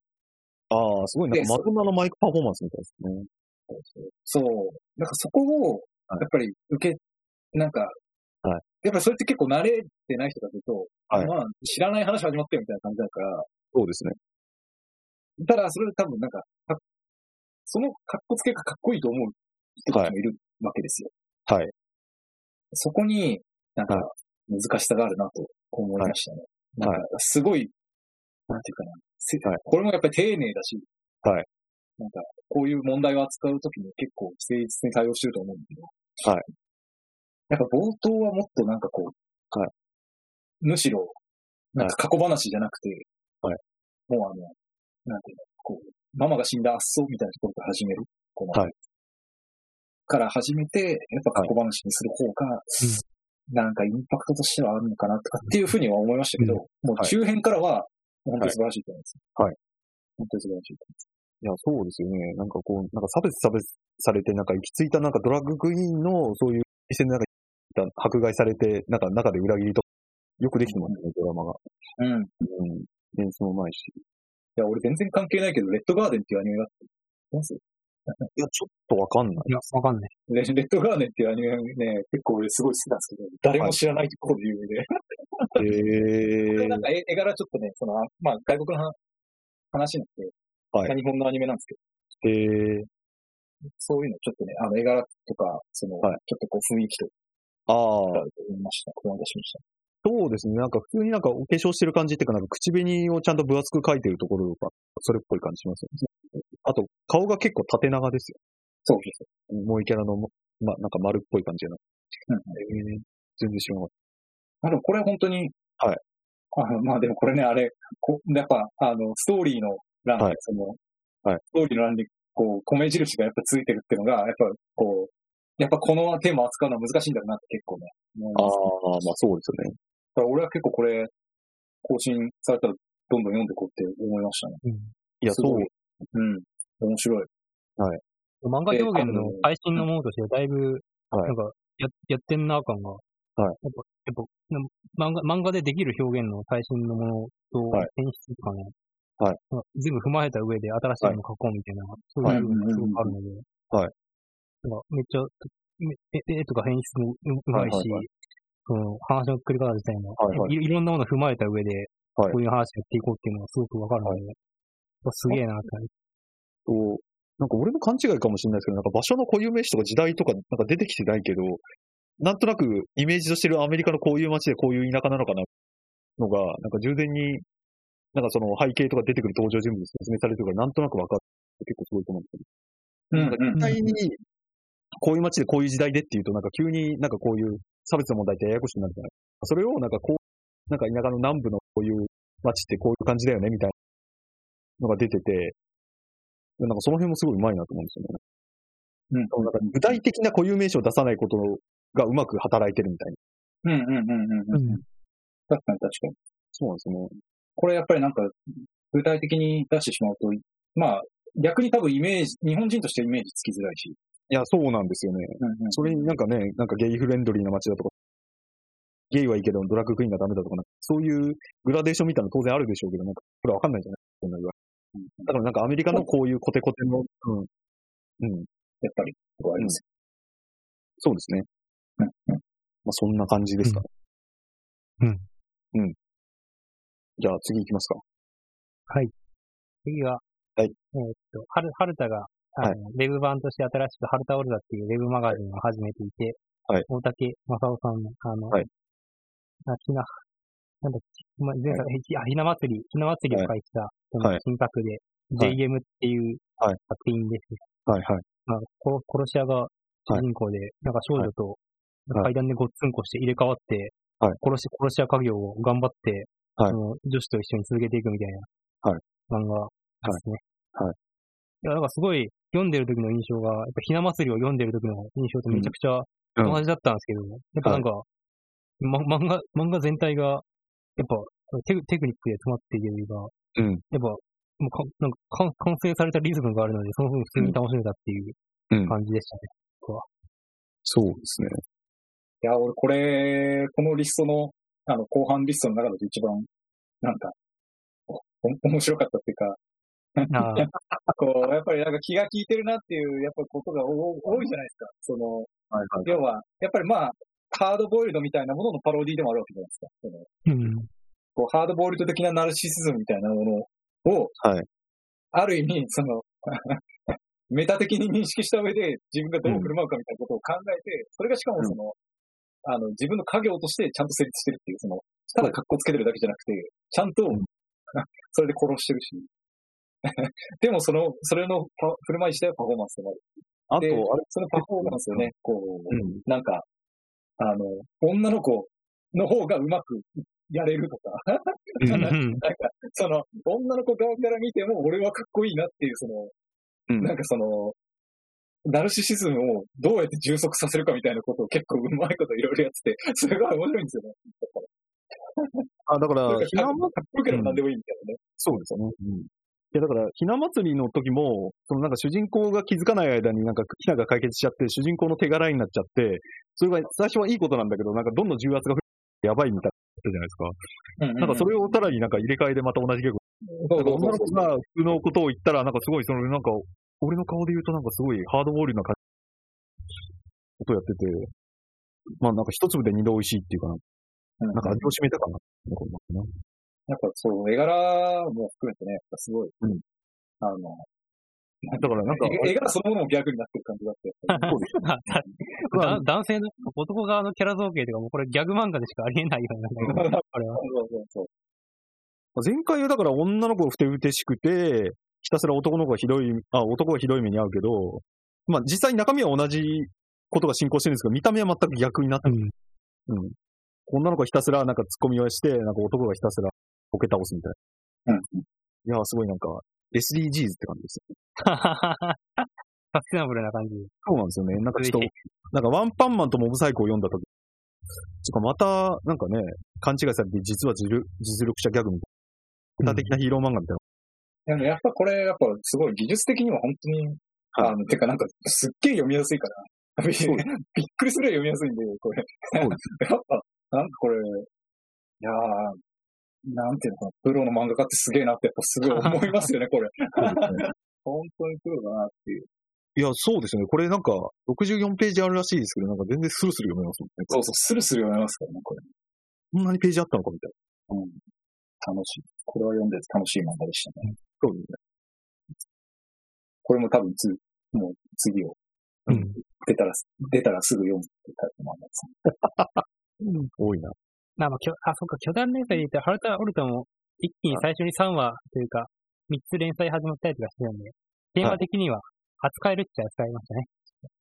ああ、なるほどね。まあただちょっとあの、うんあなんか連載開始の順番がちょっとずれてたんで、うんあのなんか、はい3つ目のやつがちょっと後で始まるみたいな。はいはいある程度まとまらないとね、はい。はいはい。 3連弾とか。はいはい。なんか、ハルタ・オルタ的にはなんか、始まったやつ的には、これがだいぶ、はい一番普通に読んで面白い感じの漫画でしそたう。ですね。うん、うん、うん、ううんん。 まあ、面白いっていうことで。うん。あ、これも普通 に、普通に面白い漫画なんだうまん。あなんか、いいじゃんって感じ。そうですね。これはこのぐらいで。うん。はい大丈夫ですかはい。はい。はい。で、次、次に出てたやつ は、さあこれは、どうしようかな、でも一応、別冊少年チャンピオンで始まっていた神田とお姉さんの地獄、地獄スローライフという、まあ、地獄でおねしょたをやる漫画いですけれども。はい。おねしょただからということで、はい。入れておりましたが、はいで。僕はなんか読みながら、あやっぱチャンピオンだとこうなるんだなっていう、おねしょたをやるときに。それはどういう意味いや、やっぱなんかこう、はいせせ性癖としておねしょたを消費していくとかじゃなくて、あくまでもなんか、ギャグの文脈として、おねあおねおねしょただったらこういうネタ使えるよね、みたいな。あ、あそういうあ。いや、まあ、でも確かにそうですよね。ギャグ漫画の中にこういうのが、三度萌えみたいな感じ。うん。いや、俺なんかパッと見た感じ、なんか、なんか女の子のなん、あの、この、女の子のなんか立ち方がいいなと思った。すごいだらしないあ感じ。あなんかすごいなんか、なんか広いきくりじゃないですけど、なんていうか、背骨がちゃんとしてない感じ。だら んとした。全ー。身にアルコールが入ってるっていうか、いいそうだ感ねじ。うん、そうそうそうそう。いいお姉さん。広いちくりスピンオフが始まりますよ。あえ始まりますよ。そうそう。えマジで始まるうんうんうんあ、あれですよね。すごいなんか、アルコール中毒に苦しむ症状です。だからちょっと俺も気になってる。ちゃんとね、把握しとかないかな、こうして。全然知ちらゃない。んちゃんと見てもらう。近近日連載開始みたいな。いや、うん俺なんか、ピッドロック全然ピンとこなくて、なんかどのキャラもなんかテンプレっぽいなと思って。なんか、ひろゆき繰り上げなんかちょっと、なんか輝、輝きが違うっていうか、千本木彩香のボイスのせいもあるかもしれないけど、ちょっと違うなと思って。ひくりさんが一番良かったですね、僕は。まあ、なんか、なん、あ、あれ、何にでもできる、何にでもできるタイプの立ち位置のキャラだから、なんか、うん。いや、そうなんですよね。性癖詰め込みやすいっていうのはあるかもしれないですね。いや、そうなんだよ。なんか主人公となんかすごいなんか、なんか中性的で女の子にモテる子が明るい女の子と、なんかすごい、えーっと、いろんな女の子の友達がいる、なんか社交的な女の子とか、なんかどれもテンプレなんだけど、ひろゆきくる、どのフィールドに行けるっていう か、いいですね、あの立ち位置があね。の、 ひろゆきくんの話してて大丈夫かな、これ。いや、いいんじゃないですか時代はは広いちくりなんで、やっぱ。 ああ、そうですね。なんか、いや、俺さ、なんか普通に収録時間のこととかさ、すごい考えてて。 あ一人も考えてなかったですね。 まあ、ひろゆきくりのところは、まあ、編集でちょちょっとやってもらえるもうそろそろ3時間とかになりそうだけど、大丈夫これ。いや、分割して、分割するんで大丈夫ですよう。ん別にだから、だ前半、前半後半で。と。いや、いいんじゃな別いですか。に、はいうはい。うんんうんうんこの、この初代ギャグ漫画に出てきたら別になんか、そんなに、 そんなにだったんで、なんか、まあ、げ言言語センス、言語センスがやっぱりそのギャグ漫画としてはすごくいい。まあまあ、すごい、そうでちすゃね。ちゃんとやってますよね。うんうんうんうんここはすごくなんかあの、うんちゃんとこのギャグ漫画をするときに、やっぱりこだわってやろうとしてるっていうところがあった。ううん。んそこはすごい読んでて、ああ、うんなんか、この漫画特有の、うんなんかその表現みたいなのがたくさんあって面白いなと思いました。ああ19歳っていうのは名前なのもいいですよね。さっき19歳、結構23歳。うなんんか、最近見たなんか、アラフォーのアイドルで、な毎年、名前の後ろになんか、カッコで年齢を更新していくみたいな、あそういう記事を見て、あそういうシステムはあるんだな、井上貴子みたいにこあ、あう、永遠の17歳みたいなやつね、なんかこうあくまで更新していくみたいあ、ああ。なんか謎の数字が毎年一つずつ増えていくみたいなことですよね好きな数字的なもんですよね。19歳だけのなんか増えてくる。な。なんか、なんか増えていく。なんか増えてくるみたい誕生日で19の次は19のはずだけど、25とかになる。うんちょっと不思議ですね。ねまあそんな感じで。な。まあ、そんな感じ、そんな感じで。そんな感じでしこた。アンダとお姉さんは。うん。うん。まあね。はうんはい。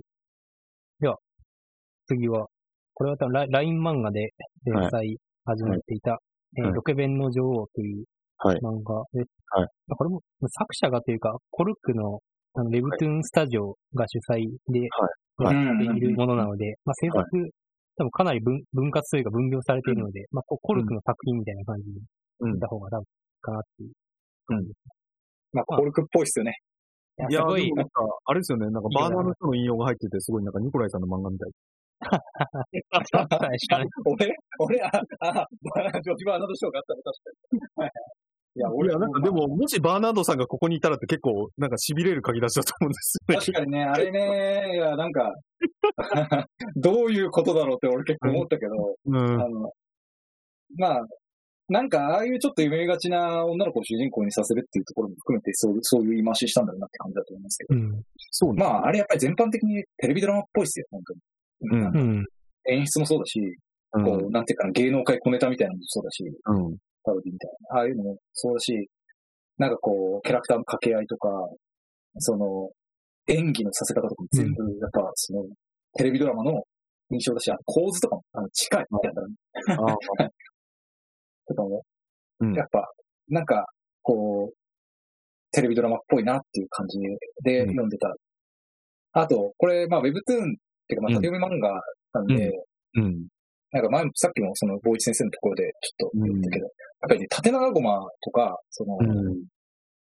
こう、縦に読む力だけを考えると、その、物体が全部中央に行くんですよね。うんう。ん。で、シンメトリカルになっちゃうんで、うん。なんか、こう読んでて結構違和感があるっていうか、こうん。う、吹き出しが真ん中にあって、その下に真ん中に人がいるみたいな、なんか、 そんな、そんなのあんまり使わないだろうみたいなコマをもうバンバンバンバン使っていくっていう。あと、あの、吹き出しがやっぱ右から左に読む際にも、うん。やっぱり下の力を結構強めにして、あの、斜めに切るように、うこん。う、やっぱ、あの、配置されることがすっごい多いから、あなんか、こう、スクロールしてて、なんか、こう、変だなって思いながら読んでたって感うん。じ。慣れないなって。うん。あとあの、なんか、ウェブトゥーンってこう、スクロールの、にスクロールに対して入ってくる情報量がすごい少ねえなって思って。いや、ほんと少ないですよ。なんか、めっちゃ、うんめくってもめくってもなんか終わらないんだけど、みたいうんな感じの。やっぱり、だからあれってなんかこう手に入れられるそう、なんか、あの、情報量が、なんか自分の手の動きに対してすごい少ないから、うんなんか、 あの、ある意味すげえ時間潰しには向いてるなと思って。ああ、なるほど。いや、あでのも、すごい、なんか手首が伝えられる感じですよね。うんうんうんうんうん。だからなんかこう、すごい長い時間かけて、うん。あの、読む分には、多分 Webtoon って向いてて、だから暇つぶしがすっごいいいっていう感じです。うん。逆にやっぱりその、なんか一気にバーって読みたいなって思うときには、かなりこう、なんか手首が疲れるっていうか、すごい速いスピードみたいな。なんか、すごい速い速度で指を動かさないといけないって感じがあって。なんかそこが結構大きな違いだなと思ったって感じですかね。だから、そうですよね。こういう、なんか、た縦のこういう時間経過を取り入れたウェブトゥーンみたいな漫画があれば、あんまりそういうのが見当たらないっていう。当時、画力とかのウェブトゥーンはあるんですけうんうんうんど、それの、なんうんか独特のスクロールを使った間の取り方みたいなのってあんまり僕知らないんで、そういうのがあるよね。うんうん。まあ、あの取り方っていうか、縦の国とか、ああ、だから縦の国とかはあまあだからなんか間は使ってるかわかんないですけど、そのウェブトゥーンとか、なんか縦スクロールのギミックうまく使ってるう感ん。じ。うんまあまあうんうんうん。だからやっぱ横でなんか、えーっと、なんか見開きの漫画を見開く、ああの、横にどんどん開いていくときの、なんか今まで蓄積されたなんかいろんな漫画のリズムがウェブ、なんかそれのなんか金字塔みたいな作うんうんうんうんうんうんうんあるのかなみたいな。ある場読んでみたいなって感じ。うんうんうんでもその場合ってどうなんですかね ?iPad で読むのが正しいのか iPhone で読むのかってよくわかんないです。うんねやっぱりなんか中国とか韓国とかの Webtoon とか読んでても、はい。やっぱあの、もう本当に画力はい。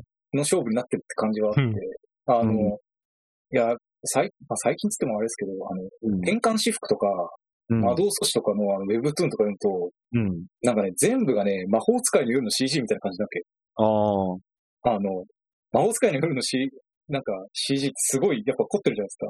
そうですね。あああいうものをなんか全個までやってるって感じがあって、あなあ。んか、こんな求められるんだみたいな。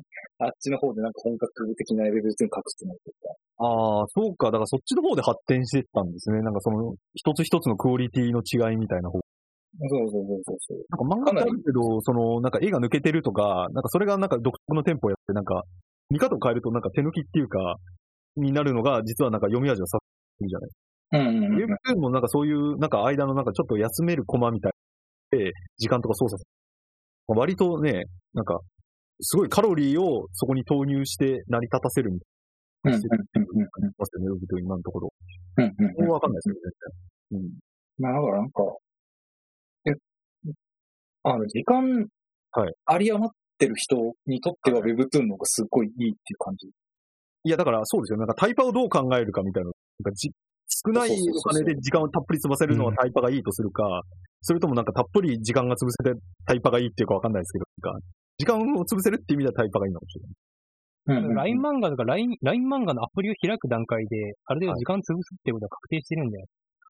あうんうんうんうん漫画漫画でなんかこの、この話数を読もうとかじゃなくて、あ、ああ開いている間のじゅ分だけ、はいなんか読める話が欲しいみたいな。ああ、そうですよね。だからら、そうですよね。LINE 漫画って冷静に考えるとそうですよね。なんかメールが来るまでのちょっとみたいなこと。うん。あ、記録ついたかなみたい移動移動中だったらなんか YouTube とか、なんかインインスタとかのリールとかなんか動画、うん動画とか音声流れるやつはあんまりちょっと見づらいんで、そな。はれいの代替品として、ああ、ウ確ェブトゥーンでなう何,、ん駅か分スクロールして時間潰すみたいかに。まあ確かに隙間時間最適化って感じですよ。なんかだから iPhone がそうそなんのですよ隙間時間で天下取ったみたいな感じで、LINE 漫画もなんかそういう進化を。まあでもロケ弁っていうのはなんか、なんかどう、なんかそうですよね。なんかロケ弁でなんか面白いことできそうだけど、なんかちょっとなんかめちゃめちゃ薄味の働きマンみたいな。 働いてちょっと辛いことがあって、なんかちょっとイケメンの、薄い感じしますよ。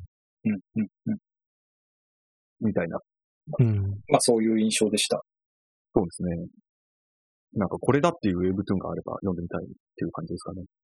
あー Webtoon は結構ね、やっぱあの、あれですよ。あの、Webtoon もエエロ強いんですよね。ああ、なるほど。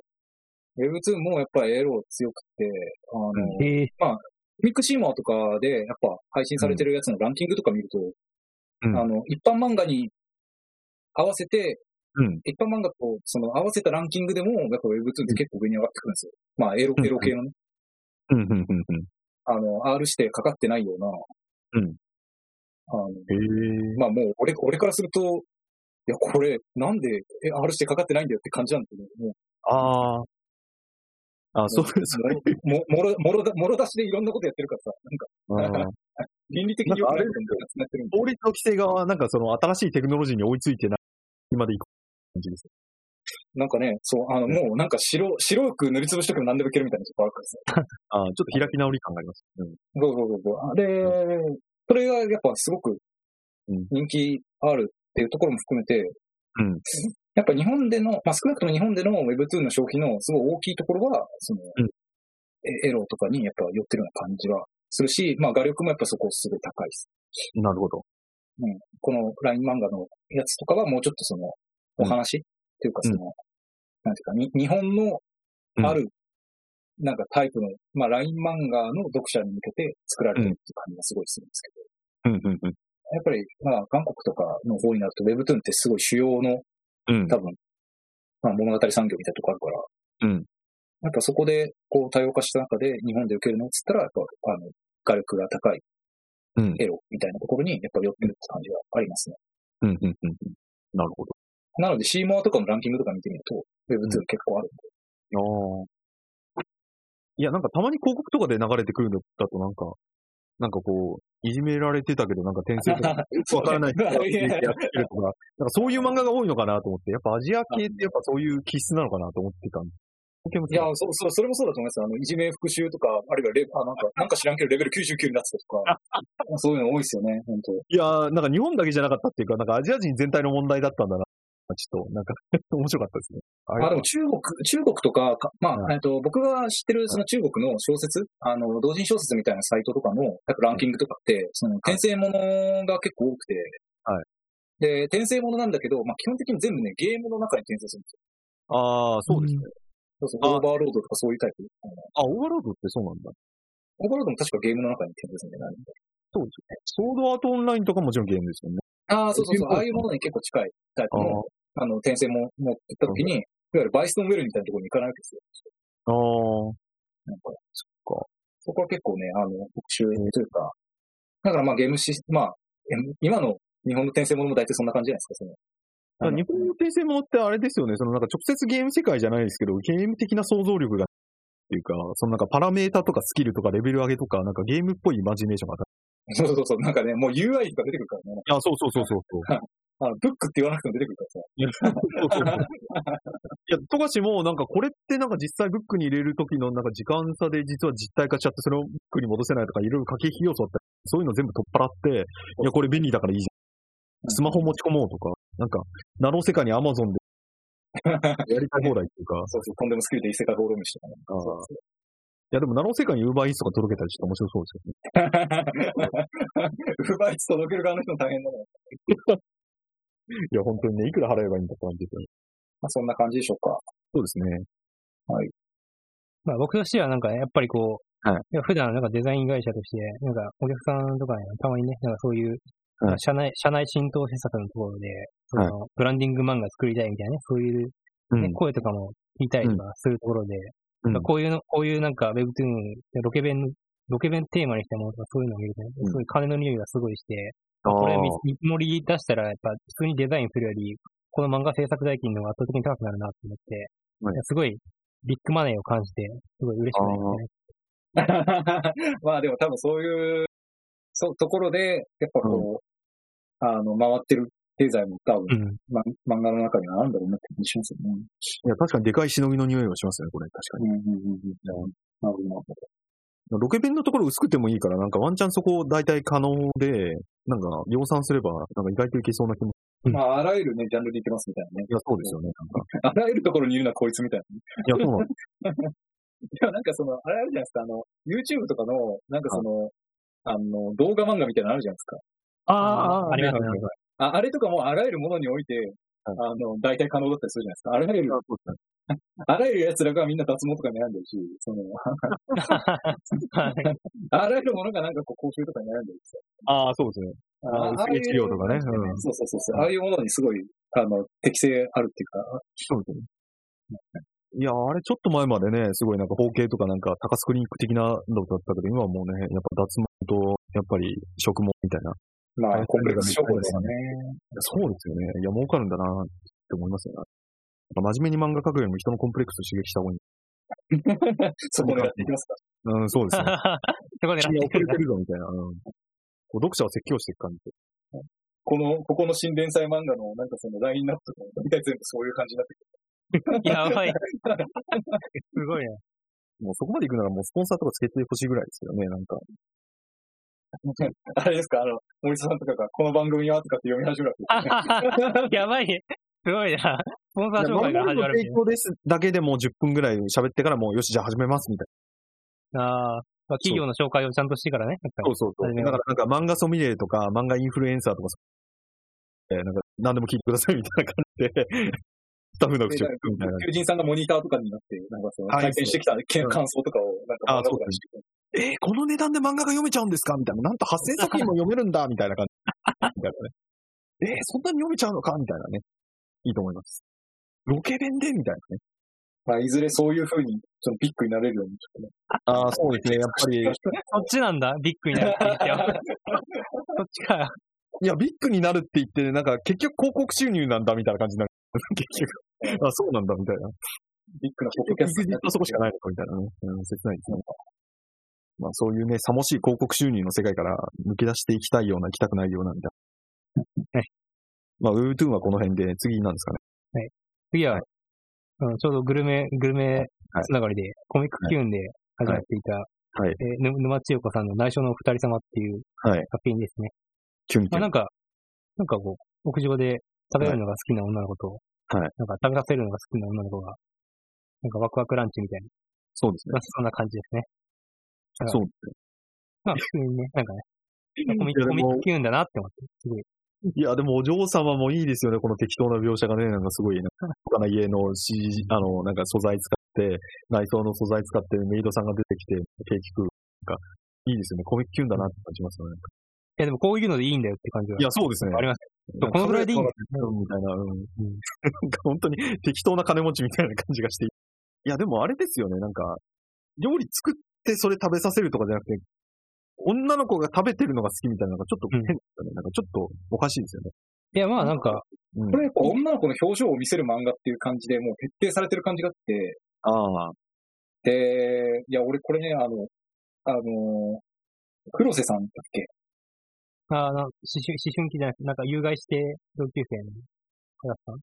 誘拐してる、何何あれえ、意黒外田よねうん。えああ、そうそうそう。えあああの人がさ、なんか白鳥って言うじゃないですか。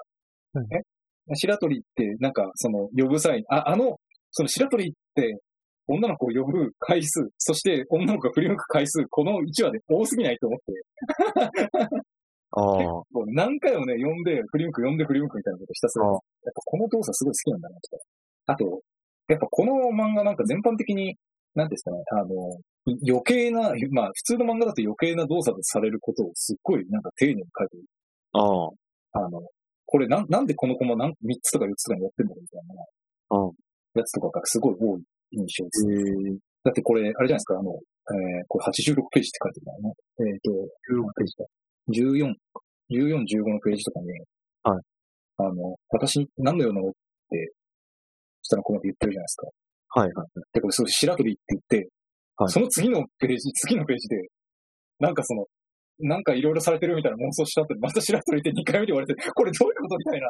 ああ、な、な、なんでこの、から一コマ挟んだみたいな。ああ、確かに。あこれ、現実にこれ発生すると2回、なぜか言ってるみたいな。はいそう。これ結構、なんか、変だなって思ったりとか。。はいんなんかね、これテンポ感が結構ね、おかしいんだよな。一回振り向いた後にもう一回振り向いたりとかえなんかこう、そういうシーンがすっげえ多い。あああの、なんかもうこの表情を作りたかったんだなっていうところが結構先行してる感じがあって。あだかあ、らこういう演出したかったんだろうなって、方方向の方が先にあって。ああ、で、その割にはなんかキャラクターの行動力、行動の説得力みたいなものはあんまりないし。はい。なんか、こいつ何考えてこういうことやってんだとか、あ あ、この女の子が、まあ、それこそだからこの、あの、黒瀬さんにどういうメリットあんのみたいな話とかね。話。なんかこう、キャラクターの独白とか演出とか、うんあるいはそのキャラクターの魅力。やっぱうんこのキャラクターのその表情とかにすごい魅力があるわけですけど、うんそれと、なんか独白うん、ってるところとかの演出とかの、うなんかその、感じが全然その繋がってないっていうか、そうですね。全然繋がってなくて、なんか漫画の体裁保とうとしてる、して、なんかその言葉を紡いでるようにちょっと見えちゃうんですよ。そうですね。多分なんかどう、そうなんですよ。なんか同人っぽいんですよね。いいや、なんかあ1ページ目の、なんか怪我大丈夫なの怪我の理由は聞かないのか変なやなんか一応表情で違う。なんかここちょっと不思議なんですよね。 てかね、こここだ、ここ、ここ急になんかその、黒瀬さんの、あの、独白になってるわけよ。うん。急、急、急に来たなみたいな感じでね。うん な、なんでここだけ、うんこの女の子のうん言葉が出てきちゃったの、この女の子もっと不思議な、うん。何考えてるかわかんない女の子にした方がいいのに、そうですね。その、怪我の理由は聞かないのかって突 然、なんか、かん、 なんか考えてることが、なんかテレパシーみたいに伝わって、こっちに伝わってくるみたいな感じ。いや、でも私は大したことない、それより、その顔が見たくてって、なんか、やっぱ感情大爆発してるから。あまりにもここは感情大爆発してるから、今まで感情出さなかったけど、女装してるみたいえテテレパスみたいな感じな。ああ、いや、なんか私は大した、いや、だからそれよりの後、なんか、このなんか、この人何考えてるのかなってから、なんか、その顔が見たくてみたいな感じで、感情大爆発。なんかそれのためになんかちょっと準備段階みたいまあ、うん準備段階なんだけど、うんなんで心の声が聞こえてくるんだろうっていう。いや、それはやっぱ、あの、超能力者だから。うんここだけね、なんか来るの結構変なんですよね。まあ、おかしいですね。うん。あと、どうでもいいですけど、なんか、黒瀬さんと白鳥さんっていうのがまた、名前もすごいですよね、なんか。白黒そうそうそうそうそう。そんな、ななんていうか、なんか、なんか二人の、なんかカップリングっていうか、そこまで露骨にやるんだね。うん。わかりやすいとこあれですけど。うんあと、俺これなんか開幕気になったので、4ページ目で、あの、白鳥エイズは16歳っていう、その、資格のナレーションがあるじゃないですか。はい。なんでここに配置したんだろうなと思って。ここ、ここ読まなくない 結構読まったよね。あー、確かに。なんかもうちょっと左に寄せるとかさ、うん。なんか、こう制服の部分、制服と椅子のところに重なってて、これ真下に、はい視線行くかなって結構思ってました。いや、あと、あれですよね、結構なんか、このコマ自体ごちゃごちゃしてますよね。そうそうそうそうこの三人で男の子いいよね、みたいな話でチラッと見るけど、みたいな感じ。うん飯にしか目がいってないみたいなやつですけど、なんかちょっと、てかなんか不思議な小回りですよ、なんか。そう小回りっていうかなんかてか、背景、背景語が、 こうんれ。細長すぎるでしょ、これさすがに。 これね、そうそう、俺もそう思ってて。確かに。いここれなんかすごい頑張ったけど、ちょっと失敗するよっていう、結構あれですね。や、確かに、あ、やべえ、後からなんか、やべえ、背景入れるの忘れたって言って、こう、ギチギチに 後から入れたみたいな。えそうです上ね上の方、上の方なんかもうちょっと詰めれば、横長に入るでしょ、みたいな。うんなんか、こうは花花柄とか入れてるところにこう、横で横で入れれば。そうそうそうそうそう。確かに。いや、そうなんですよね。うんなんか、こう、一つ一つ、なんか、ちょっと爪が甘いみたいな、本当に女の子可愛いのに、うん。なんか、そのために結構損してる部分多いなっていう印象ですね。うん。ななんかあれなのかな一番好きなシーンからバンバン書いて、その後いろいろ埋め、なんか成功性合わせるために埋めてるって感じなのかなああ。いや、なんか森沢さんみたいに絵描いてからセリフ入れたりとかしてるんです かね。ワンチャンスかな第一話ね。第1話でそれをやってんだ。大丈夫いやいや、意外と、うんやばいよね。それ結構やばい。うんとりあえず絵描いてからどういう設定にしようかな、みたいな。じゃあ、飯食わせることにするか、みたいな感じする。ああ、先に絵が、絵が入ったから、うんなんかセリフ埋めるために何回も、なんか、う これちょっと間が3個もあるんだけど、うん名前呼ぶしかないか、み たいな。仲良く。あああでも、あ案外そのそう可能性はあると思うけどね。ああ、確かになんか重要なね、ことだから、やっぱ登場人物の名前って重要だから、やっぱ何回言ってもいいよね。いや、でもあれですね。だなんか確かになんか大駒でなんかすごい女の子の子を出すために、一コマ余ったから呼ばせようみたいな。作業 ああ、確かに。それ、ありそう。なんかめくり、めくるために、うん。とりあえず割っといたコマを埋めていくみたいな。ああ、だからなんかちょっとデフラグ前って感じしますよね。ああ、なんかなるほど。うんうんうんうん冬、なんか、うんか考えついた様子 がデフラグ。言っちゃうデフラグしますじゃん。い や、そう。いや、だから、なんか、デフラゲする前に、なんか、すごい、ノリノリでペン入れしちゃって、うわ、すげえ可愛い女の子かけたっつったら、うっかり忘れちゃって、やべえ、1D ちょっと、ちょっと横にずらして入れるかみたいなんか P、P34、なんか線が明らかにはみ出してるんですけど、コマいや、それね、俺も気になっなんたか。で、な。なんでな。ああ。 34、34、あの、弁当のところとかもお弁当箱が貫通してますけど、これ。貫通してるよね。で俺結構こういうの気になっちゃう。ああ、確かに。 編集者、編集者はこれはうん見なかったんですかね。いや、でもあれですよね、なんか、女の子がはみ出すと、なんか、そう、なんかね、演出なのかなって思うけど、なんか、弁当箱がはみ出ると、やっぱり、難しいです うん なんかちょっと単純なミスかな、みたいな。よ。いや、すごい重要な弁当なの。時時間表現みたいな。弁当のうん握り方で。いや、これ、コマコマワークツール使ってたらこんなことにはああ。ならない。いや、もしくはだから、なんか、うんあのー、コマ枠をもう完全にラストライズしてて、ああの、ーぶぶち抜くためにラストライズして消すってこともあったというか、そういう感あじ。あ。ああ、そっか。ひと手間加えればね、あのー、範囲選択して、あの、白く塗り、白いレイヤーで塗りつぶすみたいなことすれば、まあ消えちゃうんだけど、 そそんなね、クリスタのさ、使い方みたいな話しとしょうがないからあれだけどあ、でもよく見たら、そっか、30、その弁当のやつの上の子も桜とかもはみ、いや、そうですよ。なんか、ちあょっそうそうとはみはみ出てますよ。あそうあ、だ言われてみると、そっか、微全然妙に。うん。で もそれこそそれ言ったらあれじゃん。あの、15、15ページ目の、は殴られたりの、その、はい引き出しの線とかも、ちょっとだけ、あげたりするあああ、本当だ。いや、なんか、ここ逆だからいいのかなと思ったけど、確かに言われる気になりますよね。だから本当これ作、制作、クリスタの使い方がなんかすごい、うん。全部一回コマを、コマをラストライドして、はいオジェクトにしてから頑張って中に入れてるみたいな。ああ、ちょっと制作家って気になりますね、なんか。 そんなにそんな、そんなことを制作してるいや、ちょっとミステリー小説感が出てきたっていうか。で、これ絵的に気になるのも、これ黒瀬さんなんだ黒ってついてるのになんか髪の毛グレーなんですよね。黒にしてもいいのに。まああーそうですね。俺もそう思います、そう思います。あの、これだったら全然黒に、真っ黒にして、うんうんで、ちょっとこう、あの、ハイライトで浮かせるみたいな。うんちょっと入れた方が。ううんん。うんコミックキュンって言うて印印刷もされるメディアなんで、こんなめっちゃ画面全体にグラデトーンバンバンや貼っていくみたいな、全体をグレーにしていくよりも、うん黒ベタをどんどんなんか髪の毛なり、なんか服、服もなんかどっちもなんか白っぽいしな。ああ、まあでもなんか影のトーンとかもすごい薄いから、そこ狙ってやってるのかな。ああ、なんか淡い感じにしたかったうんですんうんうんうん。そういう印象はちょっとありますよね。ああ、だからこの黒瀬さんがなんか光当たってるところとかでなんかちょっと神々しい感じとか、そういったよりもこういうトーンでうんうん演出やってるとかもあったのかもしれないですね。あと、目とか、目とかも結構なんかこう、あの、真っ黒にしてないじゃないですか、まつげのところとか。うん結構消して、ああ、そうでしすね。白い部分をこううん意図的に作ろうとしてたりするから、多分う、ん印象として、少し、こう、淡い印象っていうか、そあうだ、あクリまあ、とにかく黒ベタみたいなのを極力避けたいみたいなところはあるのかもしれないでいすね。ああ、やーこれ背景を全部、なんなんか絶対に背景を描かないんだみたいな、すごい意志を感じていいですね。ああひたすら全て 3D でやっていくみたいな。あうあん。なんか強い印ち象ょっとしたところでもちょっとしたところでも絶対に建物は描かないんだみたいな。ああ、ねひひ光とかでね、あのライティングとかで、なんかライティングでそうそう、ガウスボカシとかかけると、うんうんそれっぽくなるみたいな。うん。まあでも、それを、そのための、なんかその世界設定してるって感じですか、うん。まあ、ふんふんわり、ふんわりしたなふんわりした感じがね。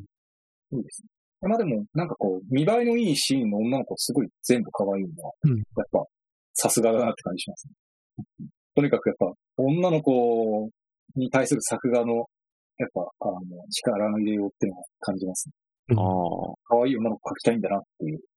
確かに力の入れどころと抜きどころがしっかりしてる感じしうんうんうんうんだからもうちょっとだから、こう、セリフというか、その、やりとりの中で、この女の子たちの、なんていうかな、こう個性ます。うん。みたいなものがもっと出ると、うん。まあ個人的にはいいのかなって思うけど、むしろそれを、そのなんか、あある種キャラ的な個性みたいなのを、うん。あの、排したいっていうか、うん。まあ、もしくはもうちょっと複雑なものにしたいっていう思いがあるんだったら、まあうん、その、そっちの方向に行っうん。ていくのかもしれないですけど、そうですね。ちょっとなんか、この二人が今の段階だと、あんまりキャラが見えてこないというか、その、顔が、こう可愛い女の子だよねっていうぐらいに気にう入っん。てしまう。そうですね。なんかあんま性格のコントラストもあんまりピンとこない。うんうんうんピンとこない。不良、不良か、みそうなんですよね。なんか、たいな。目つきがちょっと悪い以外不良要素あるのかしら。まあ、怪我してる。そっか。まあ、自え、でもこれ多分なんか、あの、この人、怪我し、喧嘩して怪我したみたいでっつって怪我してたら、あなんかけ喧嘩してなさそうな雰囲気あるじゃあ、そうですね。ない ですか。そそのふりしたんだったら多分これ喧嘩じゃないだろうみたいな、この傷。なんかそういう感じがあって、なんかあの、まだ、なんともつかめない感じですよ。そうですね。それが顔がいいみたいなところで結構。うん。かわまあいい。 1、一話なんで全然。ううんん。うん。まあ、そんな感じですね。こんな感じ。あこれは次が、もうちょっとうんあ、でも、触れるだが微妙だがコーナーはいきますここ、こっち、ここまで。多分次が、もともと用意してたやつだと、なぐらいなんですけど。そっか、じゃあ、そのまま、とりあえず、こまあ、はい。はいこれをやって。次の、はい裏サン、裏サンデーに連載している、竹谷まりこさんのアフターの死に際という漫画です。まあ、なんか、社会人になって、うん。もともと、なんか学生時代に文芸部で、利用才能ありそうで、なんか、うんやってたけど、うんまあ。ダメ、ダメで社会人やってたけど、うん社。会人やってうまくいきそうだったけど、なんか、うん。なんかう、うつくなっちゃって、うん。まあそんな時になんか、文芸部の後輩がめっちゃ成功してるのをうん。再会して、うん俺も小説書いてやったらずみたいなうこんん。な感じの、うん。響きの男性版みたいそしたら、その男がいきなりキスしてきたな。うり、ん来。なかったりみたいな、なんかそういうスリリングだけ、そういう、うん、なんか BL 的な何か。もういいんじゃないですか、みたいな。なんか裏サンデーやっぱりこういう、これ漫画版なのかなわかんないですけど、あの、裏サンデーやっぱりなんか、最近結構変なの多いっすよね。えーう裏サンデーなんか面白いやつ多いっすよ。まあ日本三国とかも。日本三国ね。 まあいろいろ言いたいことがあるのはわかりますいや、なんかこう、地と同じような、このなんか、微妙さを感じるっていうか、なんか、まあわかりますよ。すごい言いたいことはわかるけど、うんまあでもやっぱりあれはね、あの、どうなのみたいなね。まあでもやっぱ、すごい人気が出る理由もすごいよくわかるって感じ。うん。で、結構、裏サンデーは、女性の向けの漫画みたいなのすごい多いし、えで、なんかその中で、ちょっと変,、変なものうん。とか、こう、まあネタ、ネタとしてはまあ、これ、この漫画って結構 BL に近い。うん。まあ BL の人たちとかって、その小説家とかすごい好きなんで、設定として。いや、だからなんか、いや、だから漫画家として、なんか創作者の苦悩っていう話と BL っていう、なんか、なんか、本当に好きなことだけ書いたみたいな感じですよね。まあそうですね。うん。でね、俺これね、めちゃくちゃ一番言いたいことがあって、ああこれね、マジでね、吹き出し、どうにかなんないのって、一番思った。それ、社食に対して吹き出しが小さすぎる。本当あだ、ーめちゃくちゃちっちゃい。なんか、あーちっちゃいだ。確かに。これね、なんか、あの、何が問題なのか全然わかんないですけど、ああの、全部吹き出し小さいんですよ。え、これなんか手書きっぽいんですよね。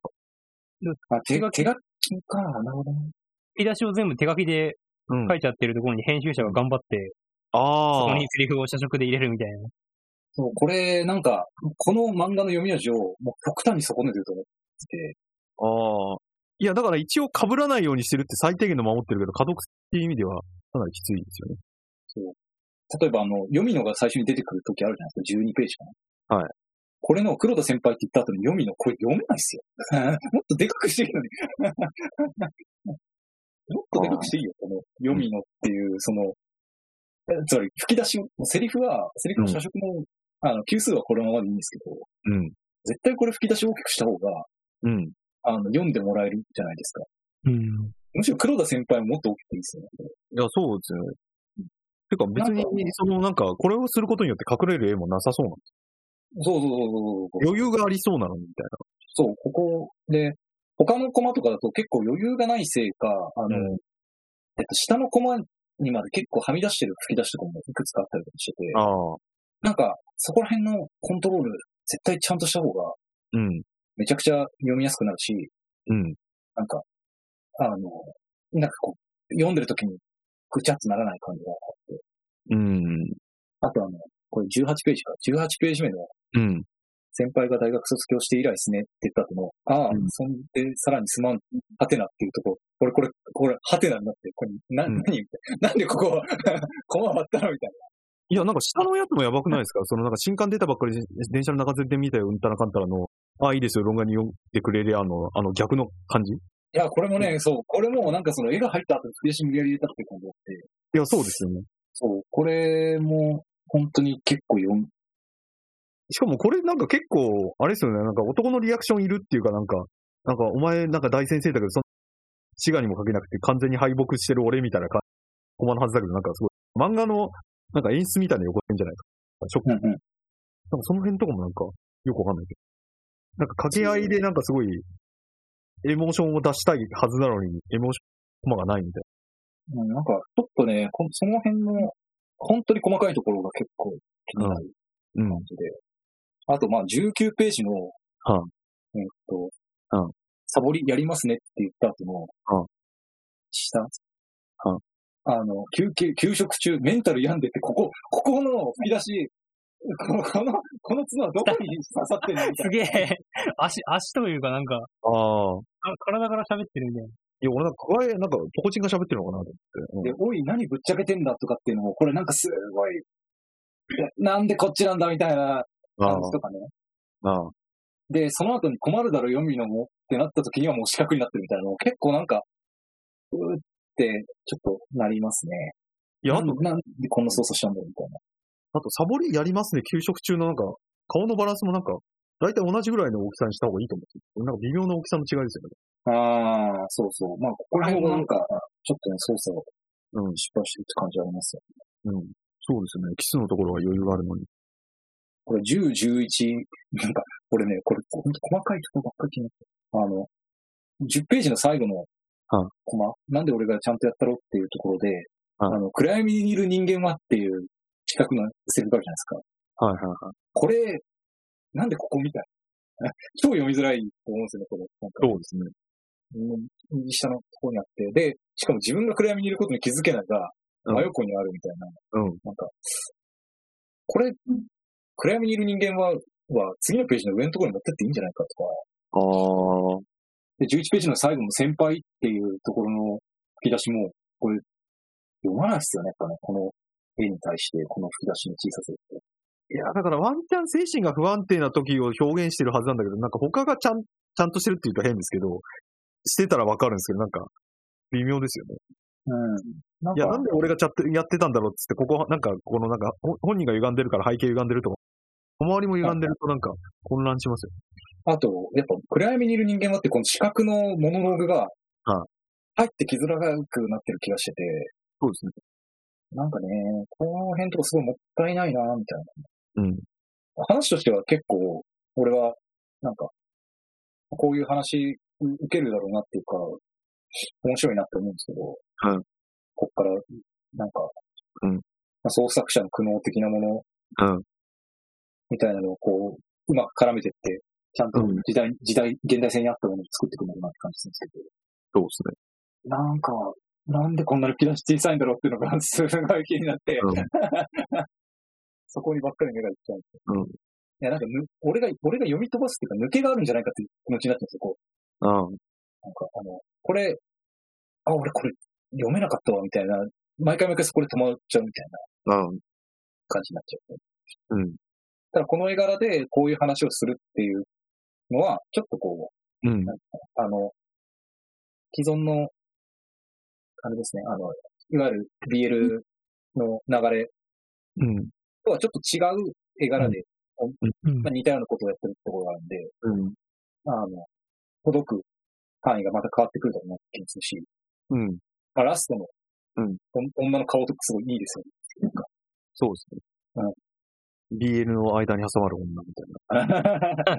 このだから BL 漫画じゃないからできることで、裏サンデーだからできるって感じです。いやー、まあでもね、完全にこう、かませんっていうか、そうですよね。二人の小説の間の絆を引き裂こうとしてる歴史。もう悪いよ、悪いよ、大人の顔しますよね、 これねそうですね。しかもなんかパグモンモコモコしてるのが生々しいじゃないあとあれじゃないですか、あの、う上唇のところにね、うん影入れてんのすごいいいんですよ、なん か。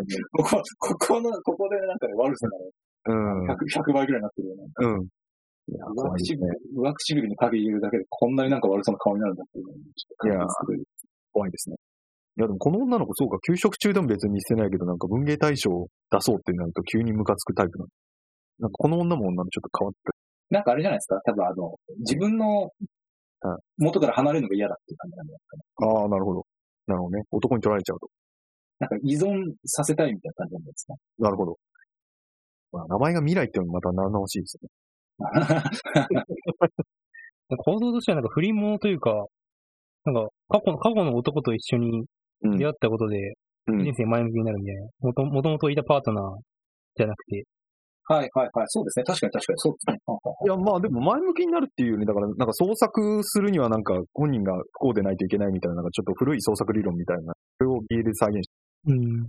いや別に本人が不幸になることとなんか創作が面白くなることじゃないかって思うけど。あまあでもなんかそうですね、言だか葉らそそこに、そこに、なんかその、あれじゃないですか、メリバ的な、うん、ほ本人たちが良ければそれでいいんじゃないみたいな、うん、本人たちが幸せそううんだったら世界がどんどんなになってても、うんまあ、てか自分の社会的立ち位置がどうなっててもいいやっていう、ある種の破滅願望に基づいた、うん、あの、なんですかね、こう、キャラクターの関係性を、まあ、めでるみたいな文化があるから、そうですね。いやだからそう BL 自体が絶対祝福されない関係っていうのも一つのスパイスだったと思うんですけど、今は別になんか同性愛同士で誰が反対するのっていうか、なんか反対したらそいつがやばいみたいな。いや別に男同士でも愛し合ってるのはいいじゃんって普通だから、なんか別に禁じられた恋でもなんまあ、だからそこら辺の、その、まあ、あの、恋愛関係っていうよりは、どっちかっていうと、うん。こう、なんていうかな、あうん。の、破滅する方向が違ううん。ところに行ってるって感じはしますね。うんそうまあ、だから、ここれの多分一番見せたいところ、33ページ目のところだと思います。こはいこの二人の関係性を端的に表してるようはない感じだと思うんですけど。だから、ここに、うん。やっぱ燃えられるかっていうのが、あのこの漫画を読む上ですごい重要なんです よ。いやーでもこれに比べるとやっぱ、さよならレディーは面白かったなと思いますね。なんで急にさ、いや、ご めんなああ、さい。創作、い創や作の話ですね。いや、そうですね。いや、なんかあれも別になんかヘテロ的な男と女の子の、なんかね、毒物もうまく入れて、家族を失った男が、最後ね、なんか意外的なものを見つけて、映画的なオチがあるみたいな、なんかすごい、なんかすごい古いけど、新しいみたいな感じですごい良かったんですけど、これなんか関係性とか新しいんですけど、なんか創作の理論とか、関係とか結構古臭い感じ。その辺 うがん、うね、ん。まあそれが好き、そこがい魅力といえば魅力なのかもしれない。わかんないいや、でも、そうですね、なんか、普通にし、なんかね、この男の子がなんか人間失格とか読んでるとなんか、ちょっとやっぱダサいなって思っちゃうんですよね。いや、ベタすぎだろみたいな。な。ちょっうん、とそうなんそうだよいや、なんか本当になんか創作っていうものを勘違いしてる感じがするんですよね、なんか。うん。いや、で、なんか、あれですよね、作者が自殺未遂とか、みたいな感じじゃないやっぱ苦悩してるんだな、みたいな。まあちょっと切ないですまあまあちょっとね、こうう、そこか、みたいなチョイスは、けど。うん。まあでも、いや、でもこの本が出てくると、そういう漫画なんだなって一発でわかるっていうガジェットとしてはすごいいいと思うんですけど、あ、そういうジャンルなんだみたいな。そういうのが好きな人を読んでね。え、でもなんか、京極夏彦のさ、本棚の上にさ、なんか、うんあ、違う違う、人間失格の本棚の上に京極夏彦が絶対あるっていうのがちょっと面白いね。あの、京極夏、 夏って書いてるから、これ。 夏彦って書いてるから、絶対京極夏彦なんだけど、そこか、みたいなとこあるじゃんなあーい。人間失格の上に京極夏彦置くぐらいのラインで、みたいあー。ああ、い文や、学今度あれですよね、文豪スレイドックスとか読んでそうですよな。 そうそうそね。うああ、なるほど。確かに。そそこの趣味ですね、そこの趣味。いや、そうなんですよね。あの、太宰と京極夏彦の、なんかその、あの、ラインがほぼ同じだと思ってるぐらいの、うんその文学的な趣味みたいなところがあるっていうのが、あーで結構俺は、うんなんか、ちょっとライトな感じがあっていいなっていう。あー、なるほどね。確むしろなんかこういうところとかになんかわかんないけど、範囲が豊かってさ、わかんないけど、そういう、なんか、かに。ああ、そこ、なんか、ちょっとこう、賢ぶってんなみたいな感じになると、はいやっぱり、ね、あの、かっこ悪いわけじゃないですか。なんか、ドゥーズのさなるほど、あのはいはい、サイドハンプをね、なんか入れてみたいみたいな。あー はいはいはいはい。すげえかっこ悪いわけですよ。なんかはいはいはい。そういうこととかを、やっぱやっちゃわないところが、ああ、作者の、ある意味自制の効いてるところだと思うんですよ。そうですね。いや、ここで快楽天とか読んでほしいですよね。あ、ニコ ラの年から感じもっと文、逆になんかい 一周した文学青年みたいな感じ確かにね、 確かにね、あ、あえてそこなんだみたいな。て。うん。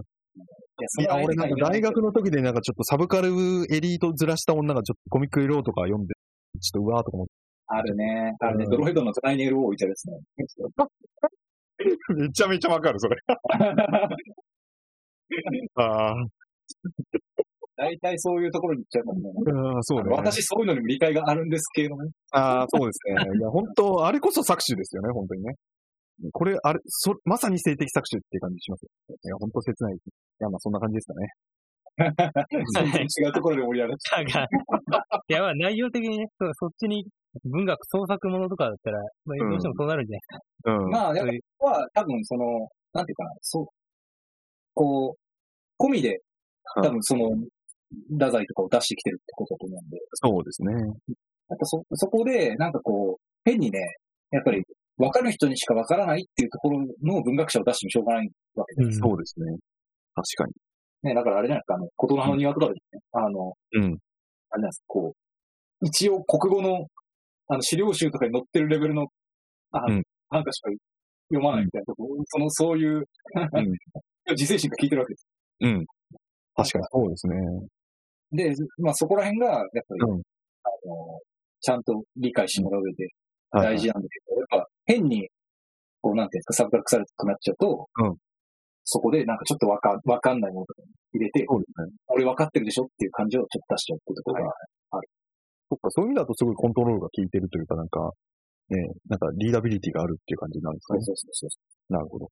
いや、でもそっか。で命をもなんか物語をこれ思ううん、なんこかれ、ちょっと思ったんだけど、このヨルム君さ、あの人間失格を今この瞬瞬間に読み始めてるの何なんだろうね。いや、それは、あの、やっ ぱ、どっかに語りかけてるけど、俺はこういう人間だぞ、みたいな。な何回、何回も繰り返し読んでるのか、それとも読んでなかったのか、どっ ちかじゃない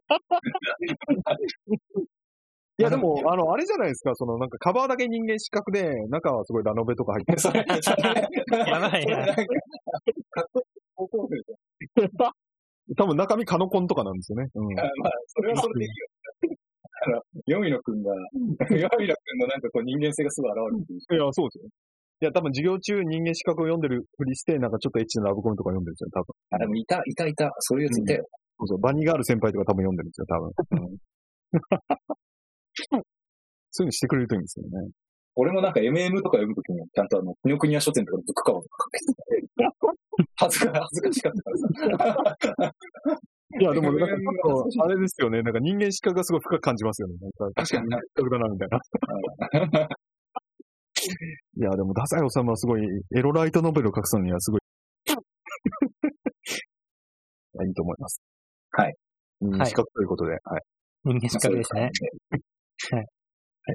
じゃあ、とりあえず、残りに入れてたやつも、あと2つ分、いますか。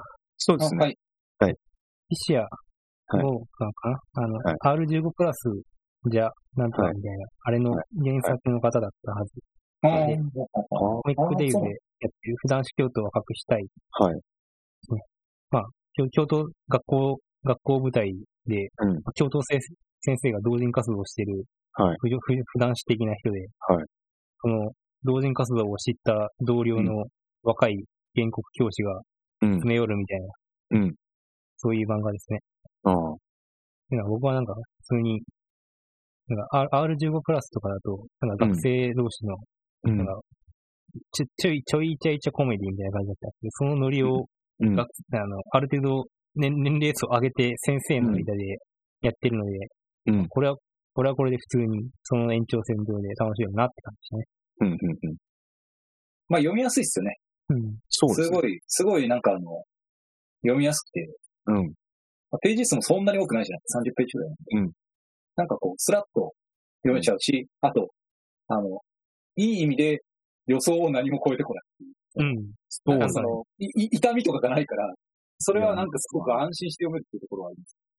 いや、でもなんか主人公、あ、主人公っていうかなんか教頭先生が、なんか不動産営業みたいな髪型してるのがすごい気になるんですあ ー俺もキャラデがね、ちょっとね。よ。なんかね、 いや、なんかはい41、いや、なんか髪下ろした時が、なんか BL の受けっぽいんですけど、でもなんか教頭かなこれみたいな。なんかそうです。だから想像予想を超えてこないっていう意味では、その、このキャラデザとタイトルで漫画だなっていう意味ではいいんですけど、教頭かみたいな感じはもう、40、うん、ちょっといろいろ考えちゃうんですね。で41で教頭。そうそう、よ41で教頭ってなれるのかなって俺は、ちうん。ょっと、若いな。いやあと、すげえどうでもいいんですけど、ここいつ確かしげるって名前で、あの、あれですよね、なんか、ペンネ、ハンドルネームみたいなのがゲルシ。ああ、あげるし。なるほど。本名じゃん、ほ とんど。いや、こう、なんか、えあ、でもまあわかりやすいんですよね。あ、そうですね。あの、本当にシンプルで、いや、でもなんかこういう、なんかこうね、オタク趣味的なものをなんか、その、なんか燃えてた対象みたいな人が好きになってくれるみたいな、なんか、なんていうんですか、なんかに、なんか2.5次元の花嫁だっけなんだっけそういうのあるじゃないですか。はいはいはい。オタク的なの好きだったら、なんかそういうコスプレをしてくる女の子なんか、なんか女子系でもこういう漫画あるんだな、ああ、欲望が。そう、欲望そのまま出てくるみたいなそうですね。いや、たまになんかそのなんか BL 漫画でもゲイ読んでも、ゲイの人が読んでも BL 漫画に、それと同じ欲望、承認されたいみたいな、うん。はいはいそういうのを感じちゃいましたね。まあ、なんかその、うんそういうものに対するエクスキューズは一個もないですよね。なんかこうんなんかまっとうにこう、なんか、うんメメタという、メタ、メタ視点は特にうん。う。あんまなく、く。そのままで。うん。まあでもなんか、スラッと読めちゃううん。から。普通に、普通にサラサラっていける。うんうんあとは、いやでやもっぱりね、もう、高等先生が登場するまでもね、うもん。うすごい、すごい短い。あのなんかね、この、この、うんこのスピード感はね、ちょっとね、やっぱ真似しないといけないですよ。うんなんか ああ、確かに。もうね、もう説明はまずいらないんだと。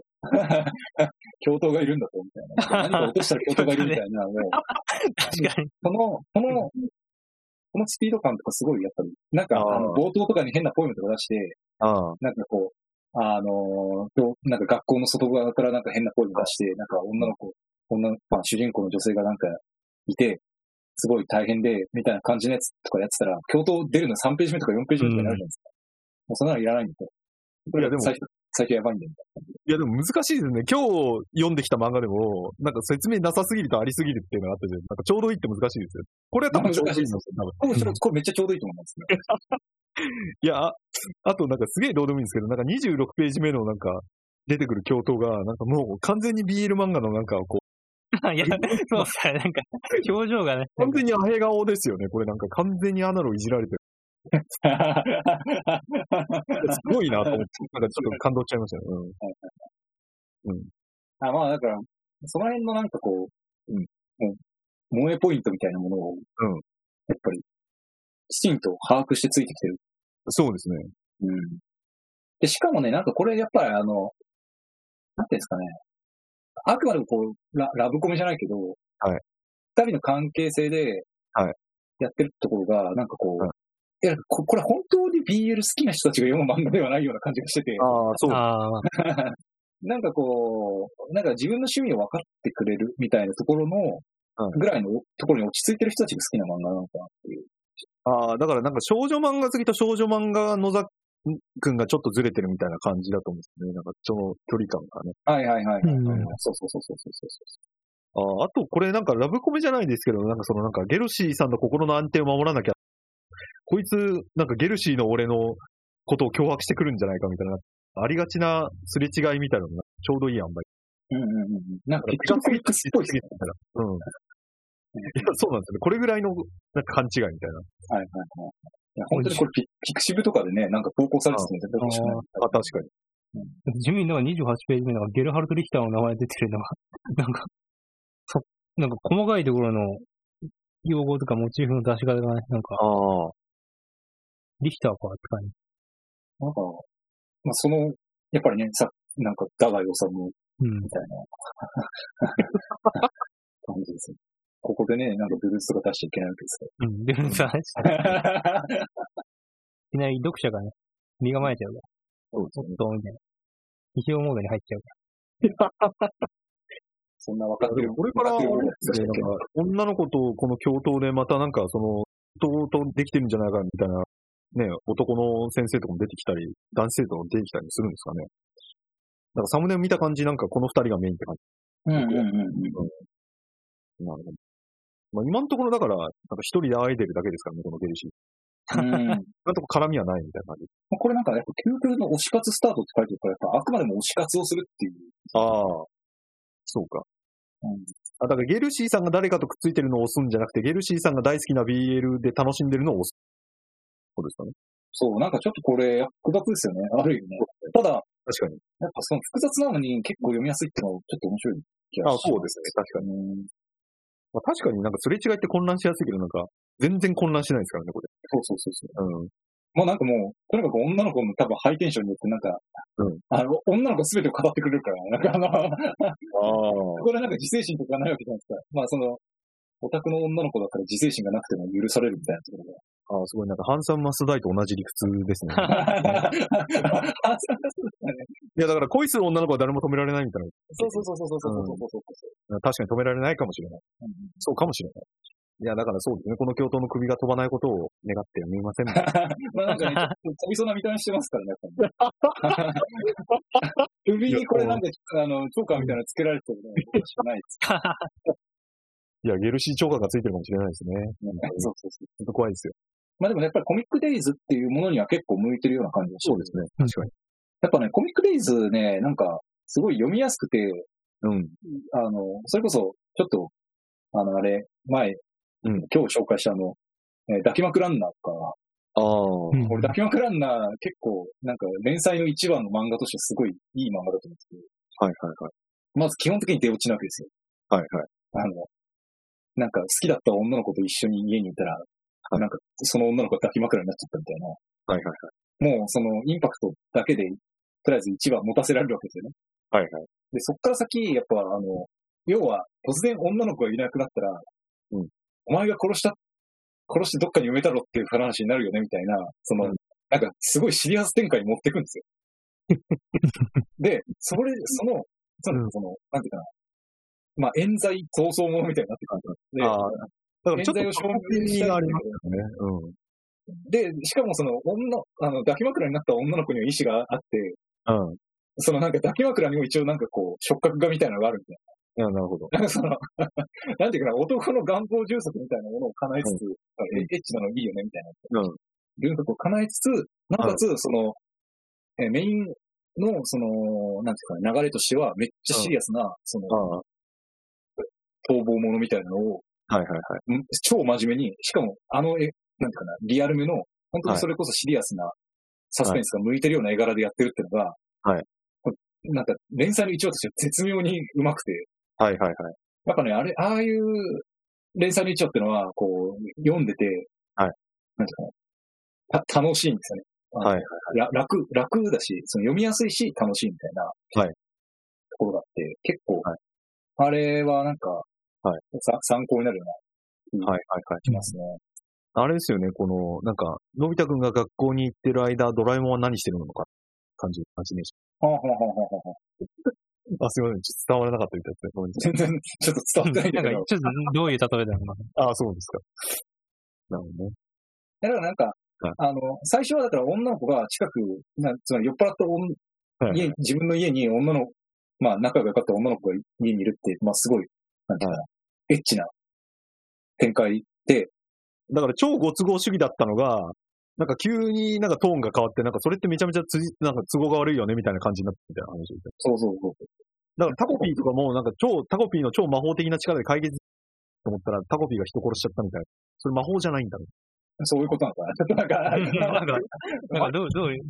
いや、まあいいや。そうですね。なんかこのまあ、バランスがすごい、ううまいっていう話で、その、つまりこれなんか、あ、うんあ明らかにただのサスペンスだ展開だけだと、うんやっぱり、あの、第一話の引きってすごく難しいっていうか、はいはいあの、読ませるのには結構ね、難しいんですけど、まあ、とりあえずエロがあって、はいで、まあ、エロとともに、その、まあ、出落ちの抱き枕になるっていう、ちょっとよくわかんない展開があって、うん。そっから、こう、あの、それを現実的に起こったとしたら、うんまあ、こういうふうに思われるよね、ああいうふうなこと起きるよねっていう、こう、不都合みたいなのを、うんあの、の可能性を結構匂わせていくみたいなのが、やっぱ、うあの、んやっぱうまいうんところだとうん思うし、うんなんですかね、こう、こういうのでいいんだよ、みたいな。 なんか、本当に余計なこと考えなくていいんだよ、みたいな感じの、うんすごく、これは、あの、一回読む分には面白く読むみたいな。ああのの、、でかい注釈がつきましたけど。うんでもね、食料人間とかもそうじあゃーまあ、ないですか。最食初料読ん人間だとか時もは、気になって読むみたいな。そうそうそうそうそう。やっぱあれどうなるんだみたいな。しかもあれ数百万部ぐらい売れてるわけで、やっぱへえ。あれも、やっぱ第1話とかの流れってのはもう本当にそういうレベルなわけですよね。で、一回読んだら、大体なんか古本屋に行くみたいな漫画のうんはいはい。結構、でかいところがあるわけですよ。うもしくはそのなんか、あの、玉買いを一気にバーっとした後に、もう二度と読まないみたいそうですね。な。なんかその辺のね、やっぱ、あのー、一話の引き。はいの、うまさみたいなのを結構感じさせる。動画として、抱き枕になとか、あるいはその、まあそういう、なんていうんですかね、こう、とにかく読みやすさとか、なんか、そういうものにやっぱりコミックデイズとかって結構特化してんなってはちょっと思います。うん、そうですね。なんか本当に最高のジャンクフードって感じですそうそうそうそうそうそうそう。今、食料人間もね、あの、デイズでオリジナルでやってるわけで。よ。そうですね。多分体には悪いけど止められないみたいな そ感じでしうそうそうそうょ。うん。う。で、なんかあの、全部読んだ後に何読んだんだろうみたいな、あ んまり気も、そんなになんかあの、こ深く心に刺さるものはないんだけど、うんなんかその、なんだかんだ言って最後まで気になるみたいな。ちょっそうですね。と前は前は最後のページが面白そうだから毎回読んじゃうみたいな。そうですね。なんかそこら辺はありますよ。なんか人間の自由意志について考えてしまう感じになるなんかそんな深いところまで行きますいや、漫画に操られてるんじゃないかみたいな。なんか、俺が自分の意思でページをめくってると思ってたけど、いつの間にか漫画に操られてたんじゃない考えまあちでゃう。も漫画、まあ漫画描くときにやっぱそういう風に読ませようと思って書きますからね。ああ、なるほど。そっか。だからこそそやっぱめくりとか、その、はい最後の、まあ、めくり、あるいは、はいえーその、立ち読みするときには、一番左上、はで、左ページの左上のコマをよく読まれるから、はいやっぱそこには力入れた方がいいとかって、あの、青山交渉先生とか言ってるし、だからそうですよね。なんかやっぱ単発的というか瞬間的な快楽というものときっとは切り離せないですね。なんか2、3時間で見ると感動しましたとか言られるのは大作家ですよね。やっぱりそれは難しいっすよね。うん。で、毎は毎はとにかく面白ければそれでいいっていうところにも、やっぱ、あの、美学がありますね。そうですね。確かに。まあだからその上では、やっぱエロとかっていうのは、その、単前は前はの引きとしては、すごい、あの、いいし。うんい。一話の中でそういう、一話の中でもやっぱそういうのがないと、うん。なんか、あの、まあもちろんそれは雑誌にもよりますけどね、その、うん青年誌とかだと、やっぱそこの継続うんして読んでもらってるのもそういうのが必要だっていう感じがしますうよんね。ただなんかその、なんかこんな話ばっかりしていいのかわかんないけど、あの、新人賞とかの場合ってのはもうちょっと違ってて、はあの、新人賞とかの場合は結構、なんていうかな、あの、むしろ、なんか、こういうことがしたかったのねっていうことさえあればいいみたいなところが結構うん。あのー一つの感情を結構突き詰めるみたいな感じにうんなって、だから次のワンの引きとかは関係考えなくていいから、あのうん。割と、なんか、初期衝動的なものをう。うんまく形にするっていう方向の方が、うんあの、青年、特に青年誌の、その、新人賞とかは受けが良かったりしますよね。うん。うん。だからその辺はだから本当に戦略を考えないといけないんですよね。章ごとに違う。そうです、そうです、そうです。だからそうなんですよね。なんかなんか雑誌を冠した章でも微妙に、なんか雑誌の実際に連載してる連載時と章の選考基準が微妙に違ってたり。全然ち、全然違うと思う、全然違う。そうですよね。やっぱりあの、あれ、えー、スピリッツとかの、まあ、スピリッツはでもそうかな。まあ、スあのスペリオールとかの新人賞とかって、新人賞取ったとしても、はい。あの、スペリオールの1話、まあ、連載の1話とかと比べると、 全く違うので、はい。なんか、スペリオールの連載の1話とかってもっとなんか、え本当にエンタメ要素バリバリみたいなところが、はい。あるから、あうん。の、もう創作の初期衝動みたいなものをどうやって、その漫画のキャラクターに中に、その、うんこう、なんか整形していくかみたいな、うんやっぱり作業がないと、うん。連載っていうところには、やっぱりたどり着けないことが多いですよね。だそうですよね。だから初期衝動そのままなの、なんかジャンプとかはそれでいいけど、やっぱ青年誌ぐらいになって、衝動は必要なんだけど、と協力し作っていきましょうみたいな感じはちょっとある気がしますよね。うんうんうん。うん。最後、いきますはい。はい。ああ、前、前の温泉さんの、これも、ビッグデイズでうん。言っている、エロチカの星という、まあ、えエロ漫画版のバクマンみたいな感じこなんれですもね3月始まりいや、まあ、でもなな 10, 10話ぐらいまでやってますよね、もうね。あ、そういうこまあとなんか、だいぶいってないですけど、まあ普通に、はいまあ、ニコラさん来るから、いああ、そういかか。な、みたいな。エロマエロ漫画の話。話エロ漫画これね、や読っんてでるます、読んでますけど。はいはいはい。まあ、普通にデイズでなんか始まってるのを見てて、あはい普通に面白いじゃんみたいな感じで、はい読んでたんで、はいそういえばあったな、みたいな。はい新年祭的な文脈で。はいで、また単行本は出てないはずなんで。はいまあなんか、普通になんか、その創作に対する向かい方と、ヒロイン可愛いし、いいんじゃないでしょうか。そうです。まあ、こんなことはないですけど。そうエいうロ 話、漫そういう話よ。画、エロ漫画のリアルみたいな。いや、こんなことはないだろ。あ、そうなんだ。なんか俺と森下さんで、ニコラさんこれって本当なんですかって聞くような感じで準備してた。さすがにそこまでピュアではない。いや、これ本当だってニコラさんが言ってくれたら僕もエロ漫画家目指うんうん。あの、なんかね、女性の編集者とこういうことににもならないかな。多分100%。うん。まあでもね、あの、あれですね、えっと、これもうなんか1話の話じゃなくなりますけど、あの10話では、編集部に行く会があるんですよ。はで、あ、これか。いやいいっあすのね、これ。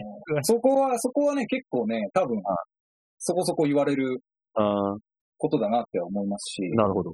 で、やっぱそこに対して結構答えられなかったりすると、はい。まあ、難しいよなってね。はいはいはい。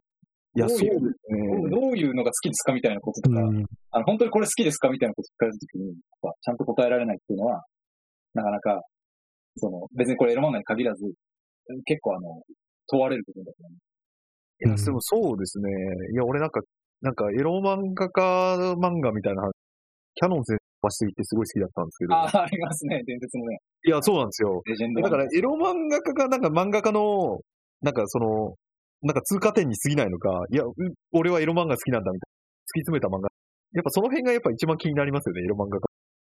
あの、結構ね、それはね、なんか、ちょっとわかる気もするしね。あの、よ読んでると、やっぱもうこの人、エロ漫画を描くために生まれてきた人だみたいなぐらいのレベルの、うん本。当にこれ好きなんだなって思う人もいれば、うん。やっぱりそうじゃない部分が、に、その、こう、エロ漫画的な要素をこう、くわ、あの、スパイスとして入れることによって、うんまあ、新しい読み味を作ろうっていうふうに模索してる人うん。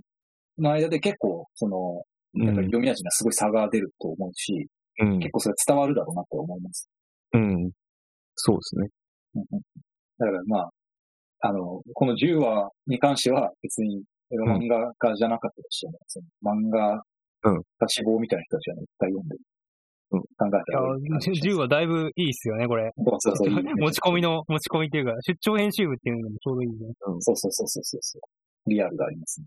えでもこれなんか1話目の終わりが、そしてこれが伝説のエロ漫画家になった俺たちの回顧録っていうから、一応なんかエンディングというか、そこは決まってるわけですよね。なんかエロ漫画そうがなあんる。ですよそうそう、俺もそう思って て。 あと、トリリオンゲームみたい な。そうそう、トリリオンゲームみたいなって思った俺も俺もそうそうそう。もう成功しちゃってるじゃんみたいな、一あ応。あ。まあ、エロ、だからエロ漫画の成功っていうのがどの地点かちょっとよくわかんない。いや、確か本に当ねそう、そうなんですよね。日本一のエロ漫画家って、つまり、どどういうことなんですかね。いや、だから、鳴子花春の記録を抜くなのか、それとも一般の人にも読まれるエロ漫画なのか。 BL サイトで凄まじく売り上げ上げるかみたいな。うん。確かにね、だから、ん今、だから伝説のエロ漫画家って、まあ、なんていうまあ、それこそ、ナルバハナルとか伝説のエロ漫画使っていうことになってるんですけど。だかうん。らその、伝説っていう、うん領域がどこなのかみたいなのまあはで結も構そうで、すよね。なんか一作だけ聞いた方が伝説感もあるっていうか、なんか重鎮だと書いて伝説にならないとか結構ややこしい。だから、だから伝説って言葉広いな、みたいな。またね、だからそのなんかエロ漫画が好きな人たちにとっては伝説だけどっていうさ、どういうあー病気だったりするじゃないですか。いや、だから意 外となんかこのエンディングが決まってるようで意外と、あれですよね。なんか結構、取りようによっては大きいですよね。いやもしかしたらなんかこうこの後にさ殺人みたいなのが起きて、実はおーエロ漫画家なんか殺されるとか、もしくはその殺すみたいなことで伝説になるかもしれないです。ああ、なるほどね。全然違う伝説みたいな、その、 別にはいエロ漫画ああ、伝説になるイコール、なんか、そうそうそう。そういう、あの、ねね、ネットで神になったみたいな。なん あか、ネットで伝説になったみたいな話で。俺一応読んでないんですけど、この子は原作になるんですかネームを書くんですか女の子は。どこま今でどうなんですか今どう、どういう感じでこの子は普通になんか文文学的な、あれだから、原作の子だったりは、い、文鳥原作みたいなことですかや、なんかなるほど読ん読んだ分の記憶を消滅したんで、あんまり覚えてないですけど。でも普通に面白く、おも面白いなって思いながら更新されたやつを読読んでいって、その記憶が消えたんで。あ、なるほど。あまあ文章ですね。うんうんああと、なんかすげえどうでもいいんですけど、あれですよね。なんかこの、なんか、顔に傷がある編集者ってなんか、ヒロアカでこういうのいませんでしたよねてか、なんあーまあか、 なんかあの、エロ漫画家の、エロ漫画家の人たちがなんか、てか編集部が、あれじゃん、なんか、あの、ヤクザの世界みたいな感じの人に見えちゃう。ああ、なんか結構なんか独特の慣れ合いじゃないですけど、なんかエロ漫画家はなんか編集部役して描くっていじるみたいな結構文化ありますよね。ギャグ漫ま画。あ、そうですね、逆漫画とかはそうですね。あの、ただなんかその、あれじゃないですか、あの、エッチな編集さんがいて、そ、それになんかその、なんていうかな、あの、悩んでるエロ漫画家の人たちが、そのポーズデッサン頼むみたいな漫画とかは、まあまあ、あれはもう、あの、なんか、あらゆる仕事に実際ありますそうあらいもんねや、実際ないけ ど、あるわけないだろ。社会、社会人だからな、もう会社員だから、その編集者も。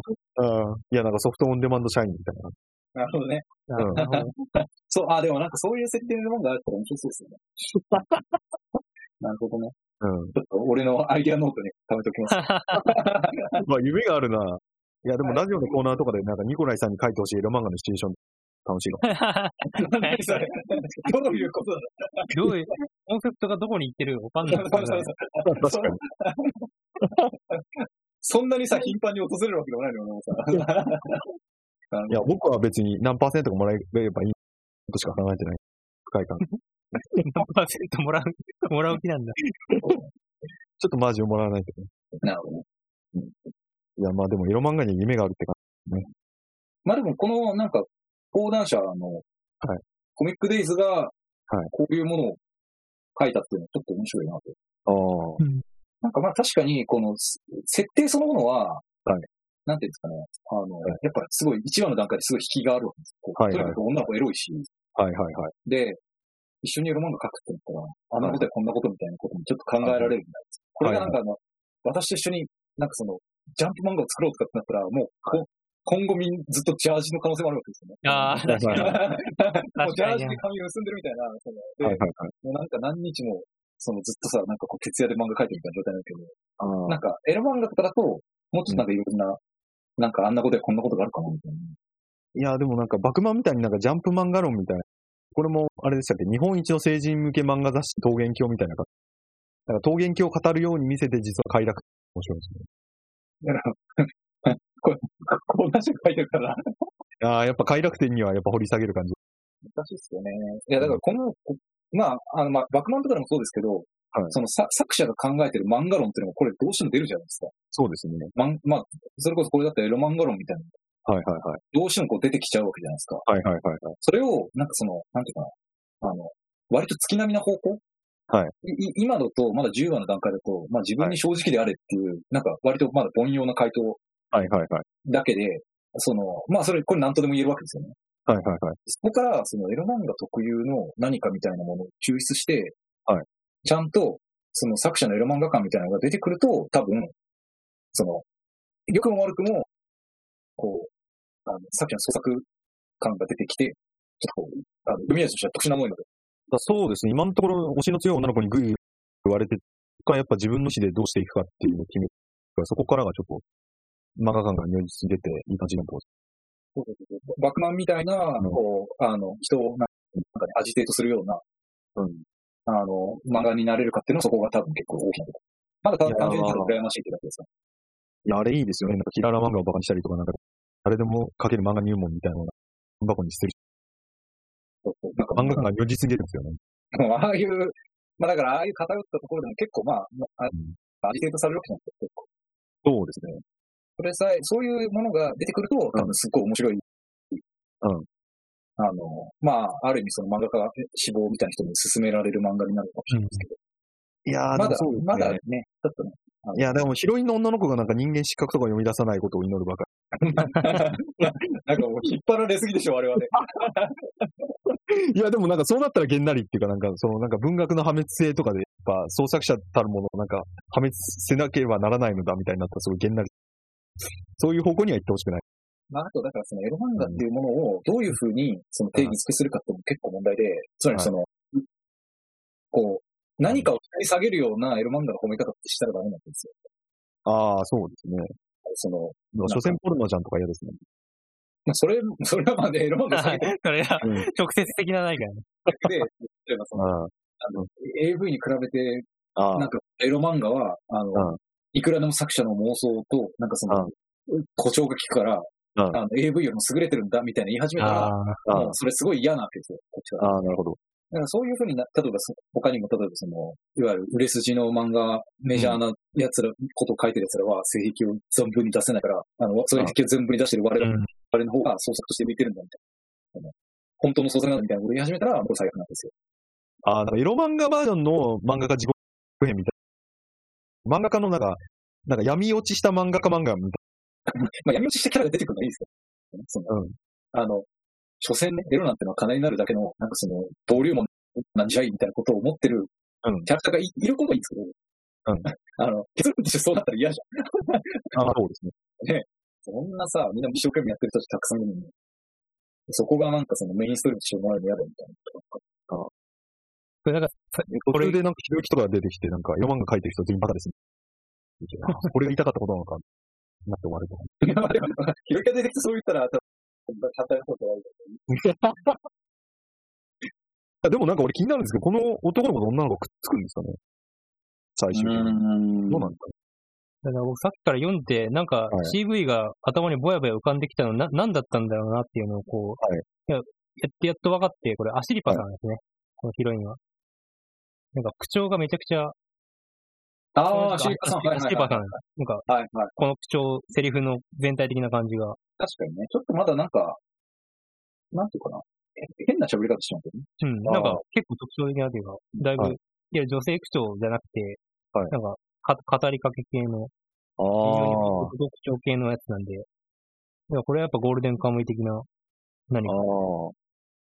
俺なんかイメージ的に花森ゆみりとかそういうイメージだっうん。た。なるほど。まあ、そういう感じでしょうか。うん。まあ、クソクソ言ってるのはちょっとアシリパさんっぽい。うん。いや、いいですよね。オソマとか言い出したらもうアシリパさんって。完完全にそれはなり ますな。まあ、そんな感じで。いうん。いや、自分に正直であれっていうメッセージ。胸に。や、そうですね。まあ、正直ならいいってもんじゃないですね。まあでも、やっぱりそういうのは見抜かれますね。あの、うん簡単に、簡単にやっぱり、あの、好きなものと、そうじゃなくて書いてるものってのは見抜かれますね。えまあ、その、なんか無意識に数字に出るみたいなところがあるんで、えああ。 やっぱりあーね、そう、ああ、そういうことかって思ったうん。それでは、リストの分はね、うんこれで、一応ね、うん終わりましたね。うん。何時間ですえーでもで前前編1時間半、後編2時間半とかじゃないですかどうなんか分けたらどんぐらいになるかわかんないです俺、今日 RRR 見てきたんですけど、それより長いっていうことにちょっと、 かけど。いやいやいやちょっとびっくりしコンテンツの分量がちょっとね、まあでも音声コンテンツなんて、まあ、た。うん。まあだろうな。そうですね。もう、あれだと完全にね、許せないイギリスの提督とかやっつけたけど、こっちはもう漫画の話をひたすらしてたみたいな。うん。違うひたすらずっと、 ずっと漫画の話をしてるみたいな、不うん思議な感じで。そうですね。まあでも3人集まるとこれぐらいやっぱ話になるってことですね。いや、普通に話すだけでもね、そう、そうなるんですよね。だからん。ど動画、動画の。うん。やっぱ企画もの系で行った方がいいのかななんか、毎回、これがメインであります。で、他はい4はいはいはつ5いつありますぐらいで。多分10個以上にするっていうだけでね、コンパクトにまとめるっていうのは不可能じゃないああ。いや、だからそうですよね。なんか、今回は、おねしょたで、次はメスガキやり。これな、月、月とか各週で、うまく玉が集まらないですね。 それなんかさ、あの、ラジオの方向が変わってくるからさ、漫画を読むラジオになると新連載が消えちゃうからさ、漫画、漫画を読んでいくラジオになってるんで。そうそうそうそそうですね。一応エンディングトーク的な、はい的にはあれか、ニコライさんに聞けばいいのか。なんかそうでニすコラねイ。さんは今日はいかがでしたかう。投げ、投げっていう。 やばい。長いけどね。漫画を語る、こういうふうになんかその、特に新連載みたいな漫画を語る場ってあんまりないから、これ、こういうラジオ、すごい、あの、企画としてすごい面白いなと思ったから、こっちから、なんか、あの、出させてっつって、声かけた感じだったんで、まあこういうふうになんか新連載の話たくさんできたのは面白いし、やっぱりそこを通して、例えばその今の漫画の雰囲気ってこんな感じだよねとか、うん。なんか、こう、なんですか、作品そのものに現れてないけど、大体みんななんかこう、傾向みたいな感じのやつが出てくるから、うんやっぱこういうのも、あの、自分だけだとあんまりやらないから、 ねこそううこなんういですう、ね。こういう場所でね、ちゃんとこう、なんかか 課題感持ってやるってなると、うんまあちゃんとしっかり読むようになるし、うん。まあ楽しかったですね。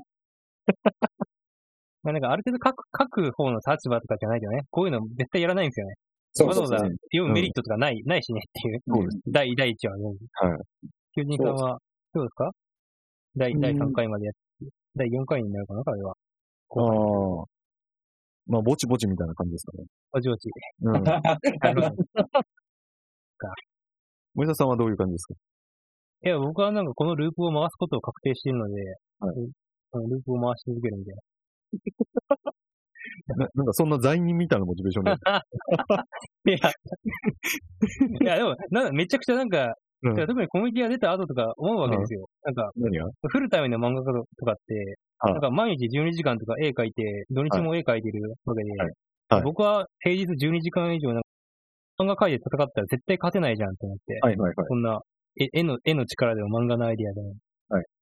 いや、でも、そのデザイナーとしての僕の強みは、明らかに資料、資料を探してくる力なんで、はいやっぱそこをね、やっぱ総合的なパワーにして、なるほどや。っぱ、世界に勝っていきたいみたいな気持ちがね、あー自分の強みを生かしていきたいみたいなことで。強みを、強みを生かせ、あ漫画、漫画力で戦うとね、はいザコザコなんで、ちょっと負けちゃうんですよね。はい気合。気合だけで勝っていくみたいな。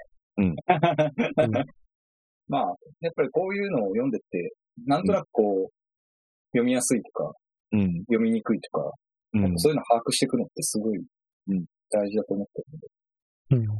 自分もなんかエロ漫画がデビューするときに、うデん。ビュー決まりましたってなって、うんあの、とりあえずデビューする雑誌の5年分のバックナンバー全部見るから、うおん。ーまあ、今やってるコンテンツ、てかその、今あるエロ漫画雑誌、とりあえず全部一旦買ってみるとか、うん。して全部、とりあえず読んで、うんなんかその、まあ傾向とか、うんまあもちろんその前から、その、ユーザーとしてはいろいろ読んでたわけですけど、んそこで思ってたこととかと、本当にうん自分が考えてることとかが、うんあの合ってるかっていうのを結構検証するみたいなことたくさん言ってたんで、う。うんん。やっぱそういうのをやるのって結構大事だと思いますよ。そう ですね。 すごい、ありがたい話ですね。ありがたいと思ってないですね ありがたいありがたい ありがたい話ですね、今。まあ、そんな感じでね。藤井さんは結局、なんか最強の何かになる、なるんでしたっけあ、ねそうですね何か。最強の生命体に。最強の生命体になるんでしたまあ、伝説ですよね。便利な言葉で言うと。どあーう伝説になる伝説、そうそうですね。伝説になることは確定。なるべくいい意味で伝説になりたいですね。まあじゃあななんるかここに、ここにスポンサー持ってくるっていうのが多分一番の仕事なんじゃないですか。ああ、そうですね。だから、その、ニコライさんのすごい、エロ漫画、社会でのすごい、その、社会性を発揮していただいて、なんか、何個か見つけていただいて。いや、ちょっと求人さんが見つけてきて、スポンサー持ってこい。そして現実になるって話なんじゃないの違う。いや、俺はやっぱ人に何かをやってもらえるって何もできない人なん間。か、そ、 そこのさ、あの、自慢なのかヒゲなのかわかんないような。やっぱり僕は赤ちゃんなんでね、やっぱりそういうところはできないみたいな。うん。あ、赤ちゃんと、赤赤ちゃんちゃんとと、グラフィックデザイナーで。赤ちゃんとデザイナーがやってる番組みたいな。赤ちゃんとデザイナーとスペシャルゲスト、エロ漫画家の先生が来た伝説的なラジオが今終わろうとしています。いや、こんな感じで、はいはい今回は終わりです。はいはい。はい、また、また、よた。はい。よろしくお願いします。はいありがとうございまろししくたお。願いいたします。はい、ありがとうございました。ありがとうございました。